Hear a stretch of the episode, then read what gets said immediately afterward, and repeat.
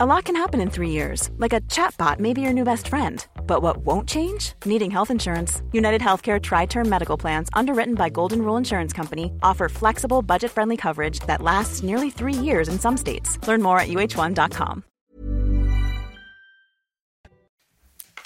C'est News, il est 6h, vous regardez la matinale à la une ce matin. Immigration illégale, le grand foutoir, ça pourrait être le titre du rapport choc de la Cour des comptes. On découvre notamment que non seulement on expulse qu'un étranger sous OQTF sur 10, mais en plus que les frontières terrestres sont totalement poreuses. On est allé à Menton, ville frontalière de l'Italie où les migrants sont toujours plus nombreux.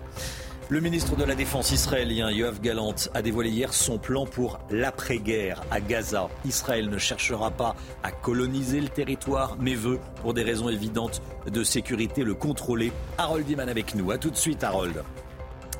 Anthony Delon sera à 9h sur CNews avec Pascal Pro. Hier soir, l'avocate du fils de l'acteur a expliqué que le seul but d'Anthony Delon était de faire respecter les volontés de son père. On va y revenir. On ne compte plus les plans d'aide au développement économique des quartiers prioritaires, des quartiers difficiles. Des milliards d'euros ont été utilisés depuis des décennies. Pour quels résultats La réponse avec vous, le Guillaume. Et tout de suite, le Mic. D'un côté, la difficulté pour la France d'exécuter les OQTF, selon la Cour des comptes qui vient de rendre un rapport. De l'autre, un contrôle des migrants aux frontières très difficile, comme un menton où nous nous sommes rendus, Augustin. Oui, dans cette petite ville de frontalière de l'Italie, 2 à 300 migrants sont quotidiennement interpellés par euh, les autorités françaises, selon la direction départementale de la police aux frontières. Un chiffre euh, en hausse de 20%. Alors que se passe-t-il sur place? Que deviennent les migrants interpellés? Franck Trivio s'est rendu sur place avec le récit d'Aminata Demphal. Dans ce poste de Menton près de Nice, des migrants sont remis à la police des frontières italiennes, leur point de départ. Une procédure quasiment quotidienne et pourtant inefficace. Quand on ramène ces individus en Italie, que se passe-t-il? Bah, Ils reviennent par la montagne après être passés par Menton.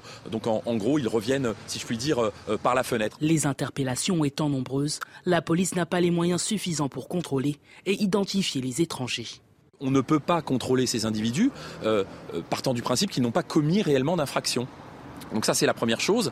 En réalité, peut-être faudrait-il qu'on euh, puisse travailler de concert avec nos collègues douaniers, avec nos collègues gendarmes, qui eux ont un arsenal juridique finalement qui est un peu plus pléthore que, que le nôtre. Faute de place dans les centres d'accueil, ces jeunes mineurs isolés se retrouvent à attendre devant la caserne de Menton. Venu du Mali il y a quatre mois, Sidi, 16 ans, attend toujours d'être placé. On dort dehors aussi. On mange pas, on se lave pas, il n'y a rien. Peu de moyens et de nombreux migrants qui affluent chaque jour. Les habitants de Menton font également le constat. Pour avoir habité proche de la gare routière, je les voyais tous les matins hein, euh, venir et, récupérer des, jeunes euh, qui, étaient, qui essayaient de, dépasser la, la, limite des 30 km. La Cour des comptes a évalué le coût annuel de la politique de lutte contre l'immigration irrégulière en France à 1,8 milliard d'euros. Alors, le rapport de la Cour des comptes euh, choque qu'on détaille euh, depuis, euh, depuis hier. Il a été publié par donc la Cour des comptes dirigée et présidée par Pierre Moscovici. on apprend plein de choses, notamment que la France ne parvient à expulser que 10% des étrangers sous OQTF. Est-ce que ça vous choque Vous flashez le QR code et vous répondez à cette question. Voilà, seuls 10% des OQTF sont exécutés. Est-ce que vous êtes choqué ou pas? Peut-être pas. Bon, vous donnez votre avis et vous enregistrez la, la petite vidéo. Un remaniement d'ampleur se prépare, nous dit-on. Emmanuel Macron semble vouloir changer son équipe en profondeur. Gauthier Lebret, vous avez des informations, vous avez passé de nombreux coups de fil. Elisabeth Borne est sur le départ. Qui pour la remplacer? Quelles sont les dernières informations? À l'Elysée, on me disait, à l'Élysée, on me disait hier, tout est possible, même l'impossible. Hmm. Donc à partir de là, effectivement, euh, tout est possible, même l'impossible. Donc les favoris pour remplacer Elisabeth Borne, qui serait effectivement sur le départ, ça fait plus beaucoup de doutes entre les remerciements euh, du président lors de ses vœux et puis ce fameux Conseil des ministres qui n'a pas eu lieu mercredi. Donc les favoris pour Matignon, Sébastien Lecornu, c'est pas une surprise, son nom circule euh, dans la presse depuis euh, de nombreux jours. Il était à la une hier du Figaro, mais il y a un nom qui circule à nouveau et qui circulait hier à nouveau dans les ministères, c'est celui de Richard Ferrand, un proche des proches euh, d'Emmanuel Macron, un macroniste de la première heure, euh, qui était euh, président de l'Assemblée nationale lors de la dernière mandature, ministre de manière très furtive et président du groupe Renaissance. Donc un possible retour de Richard Ferrand qui ne fait plus rien, politiquement du moins, depuis mmh. qu'il a été battu aux dernières législatives qui est en danger Et là, vous allez voir que la liste est longue. Qui est en danger? Les ministres de l'aile gauche qui ont voulu défier le président sur sa loi immigration. Clément Beaune, qui faisait. Vous mettez Bruno Le Maire en danger. Alors je vais vous expliquer pourquoi. Euh, Clément Beaune, euh, qui euh, donc était encore à la une du Parisien hier pour supplier le président de rester, eh bien effectivement il est en danger puisque c'est lui qui a mené la fronde des ministres de l'aile gauche contre la loi immigration. Sylvie Rotaillot, ministre de l'enseignement supérieur, pareil. Rima Abdul Malak, qui était aussi opposé à ce texte, mais qui finalement a dit non. Je vous jure, j'étais pas opposé à ce texte, qui s'est fait sèchement recadrer par le président sur l'affaire Depardieu. Catherine Colonna, ministre des Affaires étrangères, également devrait être sur le départ. Olivier Dussopt, il a une décision de justice euh, le 17 janvier prochain. Agnès Firmin-Lebaudot, elle est prise dans un scandale de conflit d'intérêts. Et donc Bruno Le Maire, pourquoi il sera en danger? Effectivement, il serait donné euh, partant de Bercy pour une raison simple. Le président veut en faire la tête de liste Renaissance pour les prochaines élections européenne. Donc, quand vous avez un Jordan Bardella qui est à 30% euh, dans les sondages, que vous avez 10 points d'écart avec euh, la liste Renaissance, eh bien, voilà, vous avez envie de hmm. mettre quelqu'un de plus médiatique que Stéphane Séjourné, qui est connu, il faut le dire, par pas grand monde. Je vous parlais des retours de Richard Ferrand, le possible retour de Richard Ferrand. Il y a un autre retour, Julien de Normandie, proche des proches lui aussi du président. Le président le surnomme mon bébé c'est pour vous dire un peu les liens entre les euh, deux hommes. Il avait refusé de faire partie du gouvernement d'Elisabeth Borne. À l'époque déjà, on lui avait proposé Bercy pour remplacer Bruno Le Maire. Ça sera peut-être dans les heures qui viennent. J'ai mis à Bercy ou à Matignon parce qu'il fait quand même aussi partie des noms qui circulent pour remplacer Elisabeth Borne. Voilà pour le tableau complet. Il faut savoir une chose. Il y a eu un tête-à-tête hier entre euh, Gérald Darmanin et Emmanuel Macron. Gérald Darmanin qui pourrait changer euh, de ministère. Alors officiellement c'était pour parler des préfets, mais quand vous êtes euh, dans un tête-à-tête, vous parlez de ce que vous voulez. Et Bruno Le Maire doit avoir un entretien lui aussi en tête-à-tête avec le président dans les heures qui viennent. Merci Gauthier. Voilà, 8h10, euh, je recevrai Prisca Thévenot, secrétaire d'État chargée de la jeunesse et du service national universel de France. Est-ce qu'elle sera encore ministre lundi? Je lui demanderai euh, dès le début de, l'interview. À mon avis, oui, puisque euh, on dit qu'elle a rendez-vous avec le président de la République cet après-midi. Elle va tout nous expliquer. Mais bon, et si elle décide de prendre la parole ce matin, a priori, c'est parce qu'elle a quelques assurances. Elle va nous le dire à, 8h10. Le bilan des otages détenus par le Hamas a été revu à la hausse. Trois Israéliens portés disparus jusqu'à maintenant ont été identifiés comme otages des terroristes, ce qui euh, fait passer à 132 le nombre de personnes toujours aux mains du Hamas. Dans le même temps, le ministre de la Défense israélienne, Yoav Galant, a dévoilé le, le plan pour l'après-guerre et pour Gaza. Un plan qui prévoit la poursuite des opérations dans la bande de Gaza jusqu'au retour des otages. Harold Iman avec nous en plateau. Ce plan prévoit euh, également euh, ce qui va se passer après la guerre. Ça, c'est très important. Il n'envisage pas d'expulser les Gazaouis. Hein. Voilà, la spéculation est hmm. euh, son plein sur cette question et elle ne concerne que deux ministres ultra euh, qui ne sont pas dans le parti de Benjamin Netanyahu. Ils sont dans des toutes petites formations qui sont très proches des euh, euh, colons de Cisjordanie dans les implantations diverses et qui sont très violents. mais c'est un tout petit nombre de personnes. Donc, c'est le ministre de la Défense israélien, Yoav Galant, hmm. qui endosse ce plan de paix qui est provisoire. Il n'est pas encore officiel, mais il l'a présenté tout à fait ouvertement. Le, personnage est important. Euh, il paraît très dur, très martial. Il a une parole choc tout le temps. Il a appelé le Hamas des animaux. Bon, mais il a une fibre sociale. Euh, et pour lui, expulser les Palestiniens, non. Cependant, le territoire doit être entièrement purgé de toute présence et influence du Hamas. Et si on pouvait voir peut-être sur un tableau quels sont exactement les euh, points de ce plan. enfin, je vais vous les dire. Israël garde les douanes. Voilà. L'Égypte garde les points de passage. Euh, des agents internationaux seront injectés dans l'administration, même des Américains, des Européens et des Arabes du Golfe s'installeront. Et enfin, les fonctionnaires palestiniens ne seront maintenus que s'ils n'ont plus aucun lien avec le Hamas. Donc voilà, ça c'est le hmm. plan en quatre points. Merci beaucoup, euh, merci beaucoup Harold Iman. On va partir à présent à New York, retrouver Elisabeth Guedel en direct avec nous. Bonjour Elisabeth. Ah, il y a un petit problème de son. Est-ce qu'on entend Elisabeth Guedel? Elisabeth, vous m'entendez? Très bien. Très bien. Bon, formidable. À New York, le maire démocrate réclame plus de 700 millions de dollars aux compagnies d'autocars qui transportent des migrants par milliers tous les mois vers New York depuis le, Texas. Eric Adams, c'est le nom du maire de, New York, estime que, ce, que c'est à ces entreprises d'autocars de supporter le coût de l'accueil de ces migrants venus illégalement aux États-Unis oui, le, maire, donc Eric Adams, euh, essaye par tous les moyens de dissuader les compagnies de bus de transporter ces migrants sans papier du Texas vers sa ville. Hein, ces compagnies qui sont payées très cher, hein, parfois euh, cinq fois plus que la normale, par le gouverneur républicain de cet État du Sud, hein, le Texas, euh, qui lui, euh, Greg Abbott, est parti en guerre littéralement contre l'immigration clandestine. Il faut dire qu'il est en, première ligne dans cette crise migratoire. Donc il envoie ces migrants par bus direction New York. New York est une ville qui, par tradition, accueille ces migrants aussi par obligation, c'est la loi. Elle doit euh, les loger et les nourrir pendant plusieurs semaines à leur arrivée. Le problème, c'est que New York n'a plus du tout les moyens d'accueillir autant euh, de migrants, hein, plus de 160 000 en moins de deux ans. Les services sociaux sont complètement débordés. Donc Eric Adams a porté plainte devant la Cour suprême de l'État de New York contre 17 compagnies euh, d'autocars, de, bus qui transportent ces migrants. et il leur plus de 700 millions de dollars. Pour lui, c'est le coût de l'accueil de ces migrants. Vous savez, à la crise migratoire se mêle un bras de fer politique aux États-Unis et euh, l'administration Biden est accusée de ne plus du tout contrôler cette frontière sud. Il faut dire que le mois dernier, plus de 300 000 personnes ont franchi illégalement cette frontière sud des États-Unis. C'est un record mensuel. Merci beaucoup, merci beaucoup Elisabeth Guedel. Le feuilleton du clan Delon Alain Delon, 88 ans, a décidé, on l'a appris hier, de porter plainte contre son fils Anthony. L'avocat de l'acteur a déclaré que son client était extrêmement choqué par le déballage médiatique orchestré par son fils Anthony. Euh, Anthony Delon, dont l'avocate était hier soir sur CNews. Anthony Delon qui sera ce matin à 9h avec Pascal Pro sur CNews. Soyez là si vous le pouvez. Euh, évidemment, restez bien avec nous ce matin. Bon réveil à tous.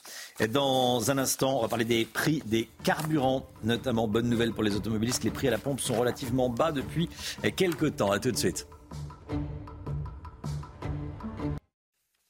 C'est News, il est 6h15. Merci d'être avec nous. Tout d'abord, le point info, tout ce qu'il faut savoir dans l'actualité. Avec vous, Augustin Donadieu. La Cour des comptes étrit le gouvernement sur sa politique de lutte contre l'immigration. Elle qualifie d'inefficace la stratégie de la France pour appliquer les obligations de quitter le territoire français. Selon les magistrats, seuls 10% des OQTF ne seraient véritablement exécutés, bien loin de l'objectif de 100% d'exécution fixé par Emmanuel Macron. Quatre hommes âgés d'une vingtaine d'années ont été condamnés à des peines de 1 à 2 ans de prison pour avoir participé à l'attaque du commissariat d'Elancourt durant les émeutes de juin dernier. Sur les quatre, un seul a reçu un mandat de dépôt. Le jour de l'attaque, ils étaient une trentaine d'individus au visage masqué à avoir attaqué au mortier le commissariat d'Elancourt, menaçant et insultant les deux policiers qui se trouvaient à l'intérieur. Et le bilan des otages détenus par le Hamas a été revu à la hausse. Trois Israéliens disparus jusqu'alors ont été reconnus comme otages des terroristes hier, mmh. ce qui monte à 32 le nombre de personnes toujours aux mains du Hamas. Le gouvernement israélien a annoncé qu'il poursuivrait les opérations jusqu'à leur libération. Les bonnes nouvelles pour les automobilistes, les prix à la pompe sont relativement bas depuis quelques temps. L'année 2023 s'est terminée avec un gasoil à 1,75€ le litre, le samplon 95 1,78€ alors qu'il y a quelques mois encore, les prix flirtaient et dépassaient très souvent la barre des 2 euros. Alors ce n'est pas pour déplaire aux automobilistes de Lyon que nos journalistes sont allés rencontrer Aminata Demphal, Olivier Madinier pour le reportage. Dans cette station-service de Lyon, le prix du gazole qui avoisinait les 2 euros il y a quelques mois affiche désormais 1,70 euro. Ces dernières semaines, les tarifs du carburant se sont plutôt stabilisés et si les prix à la pompe sont encore élevés, certains relativisent. Étant donné que tout est devenu cher, Euh, les gens, je pense, se sont habitués et puis euh, ils n'ont pas le choix. Là, on est à 1,69. Disons que ça fait une petite bouffée d'air frais pour le consommateur. Quoi. je pense que ça va se stabiliser, forcément. Euh, un moment, on va pas redescendre en dessous de, de ce prix-là. Donc, je pense pas que ça va descendre. Pour les professionnels du secteur, aucune raison de s'inquiéter d'une éventuelle envolée des prix ce à quoi il faut qu'on fasse attention, c'est effectivement que le baril ne remonte pas trop pour qu'on ne connaisse pas à nouveau des pics euh, de prix qui sont tout à fait désagréables. Seul le contexte économique et diplomatique des pays producteurs de pétrole pourrait faire changer la donne. En une journée, on peut voir plusieurs dizaines de dollars euh, de surprime sur le baril, parce qu'à ce moment-là, tout le monde va s'inquiéter sur l'approvisionnement mondial et hop, ça va faire euh, booster les cours de manière trop importante. De son côté, le gouvernement a annoncé que l'indemnité carburant ne sera accordée qu'à condition que les prix dépassent le seuil d'un euro 95. Voilà, c'est le soulagement des, automobilistes. Euh, je voulais en parler c'est important, évidemment. 6h19, restez bien avec nous dans un instant. On va parler euh, des aides aux quartiers prioritaires, aux quartiers difficiles. ça coûte très cher, évidemment, et des aides au développement économique. Est-ce que ça porte ses fruits ou pas? On verra ça avec le Big Guillaume dans un instant. A tout de suite, bon réveil à tous, merci d'être là. L'économie avec vous, le Guillot, le 1er janvier, la liste des quartiers prioritaires de la ville vient de s'enrichir d'une centaine de nouveaux quartiers, un petit peu partout en France. Des quartiers dans lesquels on injecte beaucoup d'argent public depuis 40 ans, vous nous dites ce matin. Pour quel résultat sur le plan économique? Eh bien, Romain, résultat euh, médiocre, pour ne pas dire euh, nul. Un premier constat dans ces quartiers, le taux de chômage est deux fois et demi supérieur à la moyenne nationale. Les femmes sont encore plus pénalisées que les hommes et ont encore plus de difficultés à trouver un emploi.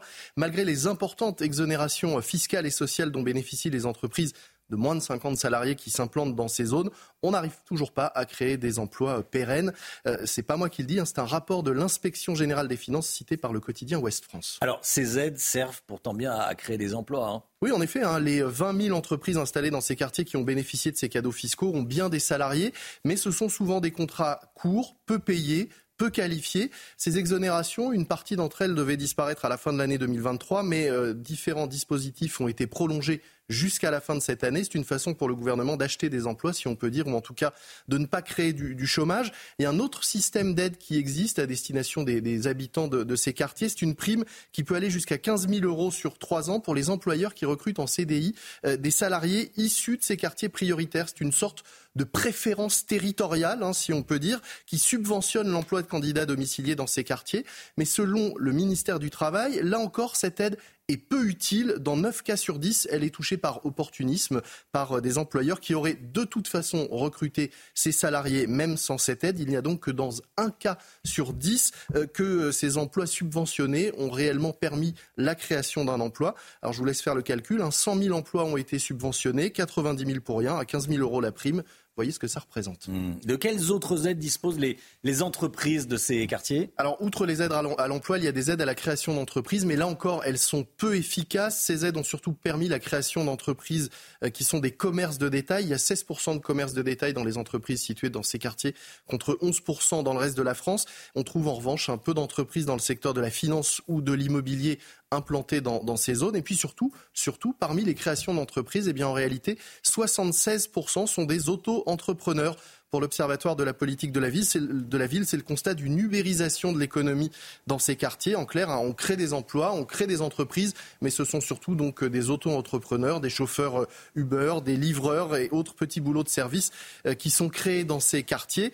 Des entreprises qui donc restent fragiles et qu'il va donc sans doute falloir continuer à aider, même après la suppression théorique des aides. On va continuer à perfuser d'argent public, comme on le fait depuis des années, ces quartiers, ces 100 nouveaux quartiers qui rejoignent la avec, on le voit finalement, assez peu de résultats. Merci beaucoup, Lomique Guillot, quartier, quartier prioritaire, un échec économique. On en parle ce matin avec vous, Lomique. Le temps tout de suite, Alexandra Blanc.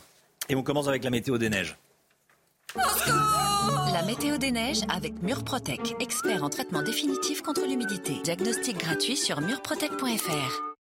La neige reviendra ce vendredi sur les Pyrénées, le Massif central et les Alpes à moyenne altitude. Elle est dure à Cauterets. Le cumul est de plus de 30 cm à plus de 2000 mètres d'altitude. Quatre nouveaux centimètres de neige relevés par la NMSM le 3 janvier dernier à Courchevel. L'indice de skiabilité est de 8 sur 10. Les cumuls affichent 52 cm en bas de la station à 1100 mètres d'altitude. Il est tombé 33 cm de neige le 3 janvier au Grand Bornand, puis plus de 40 cm ces dernières heures. Le risque d'avalanche est marqué. Hors parcours sécurisé, bien sûr. C'était la météo des neiges avec Murprotec, expert en traitement définitif contre l'humidité. Diagnostic gratuit sur murprotec.fr. 6h27, le temps tout de suite. La météo avec Groupe Verlaine. Isolation, photovoltaïque et pompe à chaleur pour une rénovation globale. Groupeverlaine.com. Alexandra, il va faire froid en France. Il faut ressortir les gants et les bonnets, c'est ça? Oui, les écharpes, hein, mon cher Augustin, avec des températures qui s'annoncent hivernales. C'est vrai que depuis euh, le début du mois de décembre, les températures sont particulièrement douces. Et bien à partir d'aujourd'hui, de demain, petit à petit, changement de décor avec un froid remarquable attendu, l'air froid qui va nous arriver de Scandinavie. C'est ce qu'on appelle le fameux Moscou-Paris, avec cet air froid qui nous débarque donc de Russie. Températures qui seront donc en moyenne 5 à 6 degrés en dessous euh, des normales de saison. Indicateur thermique autour de 0 degré. On n'avait pas eu aussi froid depuis 6 ans. La dernière fois, c'est donc en 2018 avec des températures qui s'annoncent donc particulièrement hivernales. Attention, on ne parle pas de vague de froid, on parle juste du retour du froid avec ces températures qui s'annoncent donc parfois euh, polaires et surtout si vous êtes exposé au vent en Méditerranée, couvrez-vous. Vous allez avoir beaucoup, euh, vous allez avoir très froid puisque le ressenti, parfois, notamment à la montagne ou encore euh, du côté du Doubs et du Jura, on attend un ressenti de moins 10, moins 15 degrés les températures qui baissent et euh, évidemment les cours d'eau euh, avec cette décrue euh, qui s'amorce. Et oui, on attend de moins en moins de précipitations sur les régions du Nord. Et donc, conséquence, le Pas-de-Calais est sorti. Vigilance seulement orange sur le Pas-de-Calais où l'on attend quelques précipitations ce matin. Mais ça va vraiment s'améliorer, rassurez-vous, avec un temps beaucoup plus clément dans les prochains jours. Alors, au programme ce matin, les pluies qui touchent actuellement le sud-est du pays, notamment le Var, les Alpes-Maritimes ou encore les Alpes. On attend de fortes précipitations, beaucoup de neige également en montagne, localement 30 cm de neige au pied des Pyrénées ou encore 20 cm de neige sur les Alpes. Amélioration sur le nord et dans l'après-midi, même type de configuration. Forte précipitation sur le Pays Basque, sur le sud-est ou encore en allant euh, vers la Corse cet après-midi, tandis que le soleil devrait refaire son, apparition pardon, sur le nord-ouest. Et puis euh, les températures baissent un peu mais sont très douces ce matin avec 6 euh, degrés à Paris ou encore 10 degrés sur l'arc méditerranéen. Et dans l'après-midi, les températures restent globalement assez douce, mais ça va vraiment changer à partir de ce week-end avec 12 degrés pour le Bordelais, 9 à Paris et 7 degrés pour nos amis lillois. Rejoindre le mouvement de la rénovation énergétique. C'était la météo avec Groupe Verlaine. Pour devenir franchisé dans les énergies renouvelables. Groupe Verlaine. C'est News, il est 6h30 à la une ce matin, ce témoignage choc du fils d'une victime de homejacking. Une victime qui a 88 ans, vous avez bien entendu. Les braqueurs n'ont pas hésité à violenter la vieille dame, son fils donc témoigne, on est allé sur place. Seuls 10% des OQTF en France sont appliqués. C'est l'un des enseignements du rapport choc de la Cour des comptes sur l'immigration illégale. On y revient ce matin. Le remaniement du gouvernement, ce sont les ministres qui risquent de perdre leur place quels sont les noms qui circulent, qui pour les remplacer, des éléments de réponse avec vous, Gauthier Lebret. Vous avez veillé tard et eu tous les conseillers qui comptent au téléphone ces dernières heures. Voilà, on va tout savoir normalement avec vous dans, à 6h50. Et puis un groupe de jeunes catholiques vivant dans des cités difficiles a rencontré le pape François hier après-midi. Que se sont-ils dit avec le pape? Quel a été le, message papal? Je poserai la question au père Étienne Guillet, le prêtre qui les a accompagnés et qui sera en direct avec nous à 6h45. Les homejacking, ils ne touchent pas que les personnalités ou les quartiers cossus. Au beau milieu de la nuit du 30 au 31 décembre dernier, une grand-mère âgée de 88 ans s'est retrouvée face à des cambrioleurs. Lâches, faut-il le préciser. cela s'est passé dans la paisible petite ville de Florence, dans le Gers. La vieille dame qui se prénomme, qui se prénomme Janine reste évidemment très choquée. Nous avons rencontré son fils. Écoutez ce témoignage avec Jean-Luc Thomas. Ils ont commencé par forcer la petite serrure de la véranda, qui est très facile apparemment à lever. Puis après, ils, sont rentrés et ils se sont attaqués à coups de pied à la porte trois points en bois. Ils ont fait péter deux points et ils sont rentrés, ils ont fouillé. Les voleurs cagoulés arrivent ensuite dans la chambre de Janine, 88 ans. Elle est réveillée, ils lui braquent une torche dans les yeux, puis trouvent des bijoux, son téléphone portable. Janine a du répondant, elle leur dit sortez de ma chambre, on n'attaque pas une vieille dame. Les cambrioleurs s'enfuient, le mode opératoire surprend. Je vous dis ce qu'a dit le gendarme. Il a dit, j'ai jamais vu ça ici, ça fait cinq ans qu'il est ici, il a dit c'est la première fois qu'on a quelqu'un qui rentre avec une personne qui est dans la maison. Il y a un an, un voisin subit un cambriolage dans la même rue. Ils sont passés par la porte d'entrée, ils ont coupé, arraché la serrure, ils sont rentrés, ils nous ont volé les bijoux, ils ont vidé les chambres, quelques tiroirs dans la cuisine. Pour les habitants du quartier, les vols se multiplient, il y a un ras-le-bol. C'est depuis 4-5 ans qu'on a beaucoup de cambriolages. On se demande jusqu'à quand on va y passer à côté. Hein. Selon la mairie de Florence, il y a eu 21 cambriolages en 2023, 5 de plus qu'en 2022. 80% se sont déroulés de jour. Voilà, témoignage fou et, triste, et j'allais dire, et, j'ajoute triste. La Cour des comptes étrit le gouvernement sur sa politique de lutte contre l'immigration irrégulière. Les magistrats qualifient d'inefficace la stratégie de la France pour appliquer les OQTF. Est-ce qu'on a besoin d'un rapport de la Cour des comptes pour le savoir? Pas sûr. Selon eux, seule une petite minorité des étrangers sous le, coup, d'une obligation de quitter le territoire français sont véritablement exécutés, l'équivalent d'un sur dix. Alors, pourquoi ces OQTF euh, sont-elles si compliquées à exécuter? Écoutez les explications de Barbara Durand. Les contrôles opérés aux frontières sont tout d'abord très restreints. Dans les faits, lorsqu'un individu est interpellé, seule l'identité qu'il déclare compte, c'est-à-dire que ses empreintes ne sont pas prises faute de cadre légal, ses papiers d'identité ne sont pas scannés. Conséquence, cette personne n'est pas répertoriée, cela aurait pourtant facilité son expulsion. Si cette personne passe la frontière, mais est sous le coup d'une OQTF, une obligation de quitter le territoire, il existe également de très nombreux recours. Ils ont été quadruplés en dix ans. On apprend aussi que le ministère de l'Intérieur ne communique pas avec les autres ministères, c'est-à-dire que si le ministère de la Santé n'est pas au courant de cette OQTF et que l'individu bénéficie de prestations sociales, il continuera de les toucher. Enfin, si la France dispose de tous les papiers nécessaires pour permettre une expulsion, même d'un laissez-passer consulaire envoyé par le pays d'origine, l'expulsion, qui se fait par vol commercial, peut ne pas aboutir si la compagnie aérienne ou le commandant de bord s'y oppose. Cela arrive dans un cas sur deux. Les républicains font donc cette proposition. En, utilisant plus les vols Frontex, des vols charters affrétés par Frontex, donc l'Union européenne, vers des pays, euh, comme on le fait, je ne pense, pas assez hein, d'ailleurs.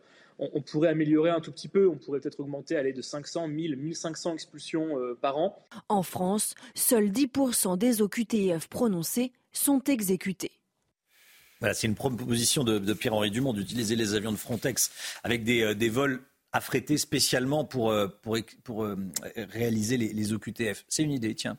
Qu'est-ce que vous en pensez? Ça serait le retour d'une sorte de, charter hein, de, comme ceux qu'avait euh, affrété Charles Pasqua à l'époque. Euh, Gauthier Lebret, Emmanuel Macron avait pourtant promis de réaliser 100% des OQTF. Hein. Là, on est à péniblement à 10%. Le rapport parle de 10%. En réalité, l'année dernière, c'était plutôt autour de 6, 7, 8. Oui, alors on découvre pas ces chiffres. Effectivement, promesse faite mm. dans une interview à Valeurs Actuelles à l'époque euh, à Louis Dragnel. Promesse renouvelée euh, il y a à peine quelques mois, y compris euh, par Gérald Darmanin. Bon, ben, on n'est même pas à 10%. Pierre Moscovici, patron de la Cour des comptes, dit que c'est un fantasme de promettre 100% des OQTF réalisés. Alors, évidemment, Gérald Darmanin savait que ce rapport allait sortir. Donc, il a organisé un contre-feu médiatique hier en annonçant une hausse en un an de 30% des, des, expulsions des délinquants euh, étrangers. Tout le monde a décrypté évidemment euh, ce contre-feu médiatique. Et puis il faut savoir une chose, ce rapport était prêt au moment du débat sur la loi immigration. C'est Pierre Moscovici qui a décidé de ne pas le publier à ce moment-là pour, dit-il, ne pas interférer dans le débat politique. Drôle d'argument. Quel est le but de ce rapport si ce n'est d'interférer dans le débat politique? Évidemment, peut-être que la conclusion ne plaît pas au président de la Cour des comptes, c'est-à-dire qu'il faut des mesures encore plus fortes, euh, qui penchent plus à droite pour euh, eh euh, augmenter le nombre de QTF réalisés la France qui ne parvient à expulser que 10% des étrangers sous OQTF. Est-ce que ça vous choque? Je voudrais vous entendre ce matin sur, sur cette question. J'ai une petite idée de la réponse pour tout vous dire. Euh, mais allez-y, vous flashez le QR code qui apparaît à l'écran et vous enregistrez votre vidéo. Hier, cinq personnes comparaissaient devant la justice pour avoir brûlé un véhicule de police et participé à l'attaque d'un commissariat lors des émeutes de juin dernier à Elancourt dans les Yvelines. Quatre d'entre eux ont été condamnés à des peines allant de 1 à 2 ans de prison. Seul un de ces délinquants a fait l'objet d'un mandat de dépôt. Donc un groupe d'une trentaine de personnes attaque le commissariat d'Elancourt euh, pendant les émeutes. Il n'y a que 5 personnes dans la justice et 4 condamnés. Vous venez de le dire, le jour de l'attaque, ils étaient une trentaine au visage masqué à avoir attaqué au mortier le commissariat d'Elancourt avec à l'intérieur euh, deux policiers. Pour la procureure de la République, la mort de Naël, je cite, n'a été qu'un prétexte pour un déchaînement de haine sans précédent.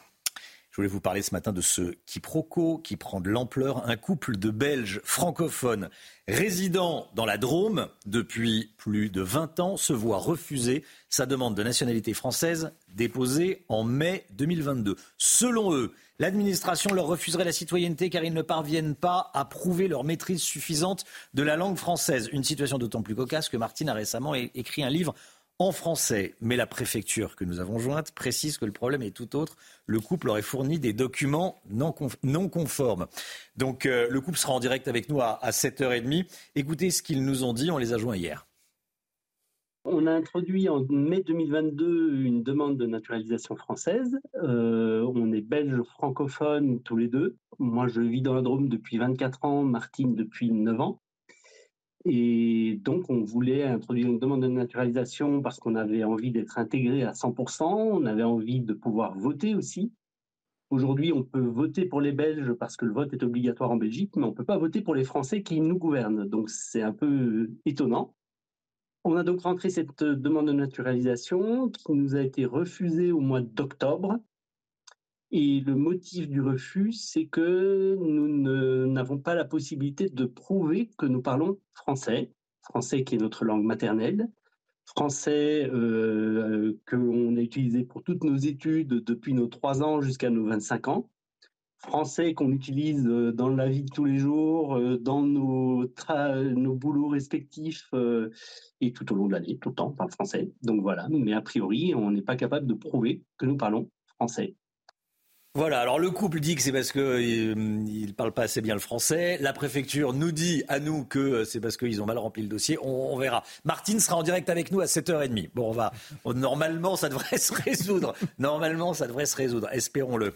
Allez, restez bien avec nous. Dans un instant, on sera en direct avec le père Étienne Guillet, curé de Trappes dans les Yvelines. Il est parti avec 12 jeunes de banlieue parisienne, catholiques, pour rencontrer le pape au Vatican après les, émeutes. On parlait il y a quelques instants des, émeutes. Voilà. Euh, qu'est-ce que leur a dit le pape? Tiens, je poserai la question au père Guillet qui sera avec nous. A tout de suite, bon réveil à tous. Il est 7h moins 20. Tout d'abord, le point info, tout ce qu'il faut savoir dans l'actualité ce matin avec vous, Augustin Donadieu. Le ministre de la Défense israélienne a dévoilé son plan d'après-guerre, un plan qui prévoit également la poursuite des opérations dans la bande de Gaza jusqu'au retour des otages, au démantèlement des capacités militaires et de gouvernance du Hamas et l'élimination des menaces militaires dans la bande de Gaza. Ce plan n'a pas encore été adopté par le Parlement. Emmanuel Macron présidera aujourd'hui l'hommage national à Jacques Delors. De nombreux dirigeants européens ont répondu à l'invitation. Ils sont attendus dans la cour des Invalides à Paris. L'ancien président de la Commission européenne, père de l'euro, s'est éteint à l'âge de 98 ans le 27 décembre dernier. Et Alain Delon porte plainte contre son fils. Son avocat a déclaré que son client était extrêmement choqué par le déballage médiatique orchestré par son fils Anthony. Selon lui, les propos de son aîné dans Paris Match sorti hier visaient à lui nuire ainsi qu'à sa fille Anouchka. Anthony Delon sera en direct à 9h sur CNews avec Pascal. Voilà, Anthony Delon qui a choisi CNews et Pascal Pro pour prendre la parole ce matin après son interview dans, dans, euh, dans Paris Match. Soyez là si, si vous le pouvez. Anthony Delon sur CNews avec Pascal à 9h. Une délégation de jeunes catholiques a rencontré le pape pour parler des banlieues françaises. On est avec vous, Père Étienne Guillet, curé de Trappes dans les Yvelines. Bonjour mon père, merci d'être en direct avec nous ce matin sur CNews. Bonjour. Euh, vous êtes encore au Vatican? Oui. Vous êtes encore au Vatican. Vous avez accompagné 12 jeunes catholiques de quartiers euh, difficiles, bon, de quartiers de banlieue, bon, au Vatican. Et vous avez donc rencontré le pape François hier. La, rencontre a été décidée déjà, avant de parler de la rencontre elle-même, après les émeutes? Exactement. Juste après les émeutes, euh, dans un moment un peu de, dialogue avec l'Église, il nous a paru très important de pouvoir dire euh, ce qu'était la, la, vie de nos communautés chrétiennes en quartier. Voilà, moi je suis curé de Trappes dans les Yvelines, et puis avec d'autres confrères de Bondy, de Sarcelles, de la Courneuve, il y a eu un temps de, dialogue qui a été un peu médiatisé par la fraternité missionnaire des cités pour, pour pouvoir dire à l'Église comment euh, nous, chrétiens en quartier, prêtres en quartier, on était parvenus à se positionner et comment on essayait peut-être de, participer à ce, qui, euh, à ce qui, dans nos quartiers aujourd'hui, à faire en sorte que la donne soit, soit plus constructive. Alors, comment est-ce que, déjà, comment est-ce que vous avez sélectionné les 12 jeunes? Alors à Trappes, on a fait un tirage au sort. On a pris les étudiants engagés, ceux qui passent le BAFA, ceux qui sont animateurs de jeunes. On en a eu une vingtaine et on en a tiré au sort quatre parmi eux. Bon, Qu'est-ce que vous a dit le, pape? Alors, c'est peut-être secret, qu'est-ce que vous pouvez en dire, mais qu'est-ce qu'il en est ressorti? Dites-nous, parce que ça doit être un sacré moment dans une vie que de rencontrer le pape en audience privée. Alors, euh, ouais, vous imaginez, pour, un prêtre, c'est un grand moment, mais imaginez pour, pour 12 jeunes qui viennent de quartier, c'est quelque chose d'absolument unique. Euh, peut-être la première chose que je garderai, c'est cette joie partagée, la, joie des jeunes de pouvoir le rencontrer, un peu l'excitation, l'appréhension et, la joie du pape. On est entré dans la salle d'audience en chantant. Et vous savez, le, pape euh, voilà, d'Amérique latine, lorsqu'il y a du rythme, lorsqu'il y a de la jeunesse, tout de suite il a ri, il a battu la mesure et ça a donné, ça donné à notre rencontre une forme de, fraîcheur mmh. et de simplicité dans la rencontre. Et puis ensuite, il y a eu un, temps de parole. Euh, je garderai ce que le, message du pape adressé à ces, à ces jeunes de quartier, de cité en France, en leur disant, on est encore dans le temps de Noël, qu'ils étaient un peu comme, euh, un peu comme les bergers qui viennent à la crèche. Les bergers à la crèche, eh bien, ce sont plutôt des gens des périphéries, ce sont plutôt des gens des marges qui, ont, euh, qui portent leur fragilité, et pourtant c'est eux qui, qui sont les premiers bénéficiaires de la bonne nouvelle, de la joie, et le pape leur a dit, ben, c'est un peu vous, les berger, à vous maintenant de passer là où vous êtes cette bonne nouvelle, cette joie, j'ai confiance en vous. Et je pense que les jeunes, ça a été un entretien qui a été assez, assez court, le, pape est un homme âgé, mais ça suffit largement pour qu'on saisisse le message du pape, on a confiance en vous. Et je pense que les jeunes ont été très, très, très touchés de cette confiance du Saint-Père. Est-ce qu'il a parlé des émeutes? C'est un pape euh, euh, très très très politique qui euh, qui s'intéresse beaucoup, oui, à la, chose politique. Est-ce qu'il a parlé des émeutes en France? Alors, il n'a pas parlé précisément des émeutes que nous avons vécues au seuil de l'été. Il a, il a par contre clairement désigné dans son message les fragilités, les violences que, des jeunes des régions, euh, des, quartiers populaires de France, mais peut-être de beaucoup d'autres quartiers populaires, peuvent vivre. Et de la difficulté aussi à se déployer pleinement. Et euh, en tout cas, moi, je, suis reparti en me disant, voilà un, pape qui connaît peut-être pas précisément la situation de Trappes dans les Yvelines, mais qui sait bien aussi que vivre dans les quartiers fragiles est aujourd'hui quelque chose de compliqué pour un jeune. Il n'y avait aucun déni de réalité. Mmh. Euh, mon père, Comment est-ce qu'on vit quand on est catholique dans une cité difficile? Je pense à vous, mais je pense aussi aux jeunes. Alors, pour être franc, je crois qu'on vit. Euh, moi, je vous invite, j'invite d'ailleurs tous ceux qui le souhaitent à venir dimanche prochain et tous les autres dimanches à 11h à Trappes. En fait, on vit assez bien. Euh, moi, c'est vraiment une grande chance. J'ai 47 ans d'être prêtre en quartier populaire, d'être prêtre à Trappes, c'est pour moi une grande chance parce que j'ai une communauté qui est nombreuse, et euh, c'est pas ce qu'on penserait. Hein. Elle est nombreuse, elle est joyeuse, elle est jeune, elle a la pêche. Et moi, j'ai la chance d'être le, le, prêtre d'une communauté assez audacieuse. Les gens osent partager leur foi. Ils savent très bien que leur vie porte ses fragilités. Et on connaîtra aussi, il y a des fragilités qui sont anciennes. Mais euh, c'est une communauté marquée par l'espérance et par l'engagement. Euh, voilà, il y a des chrétiens, vous savez, qui viennent du monde entier. Nous, à on, accueille une communauté tous les dimanches qui compte à peu près 45 nationalités ou identités, origines différentes. Et cette communauté, elle est aussi euh, en image, et puis ceux qui ne me croiraient pas, je les invite dimanche prochain, elle est en image euh, aussi le signe que vivre en diversité est possible aujourd'hui en France, que cette, diversité des cultures euh, produit quelque chose de beau et de riche. En tout cas, il n'y a pas qu'à Trappes. Je pense que tous les confrères qui sont venus aussi au Vatican ces derniers jours en sont les témoins. On a de la chance en fait.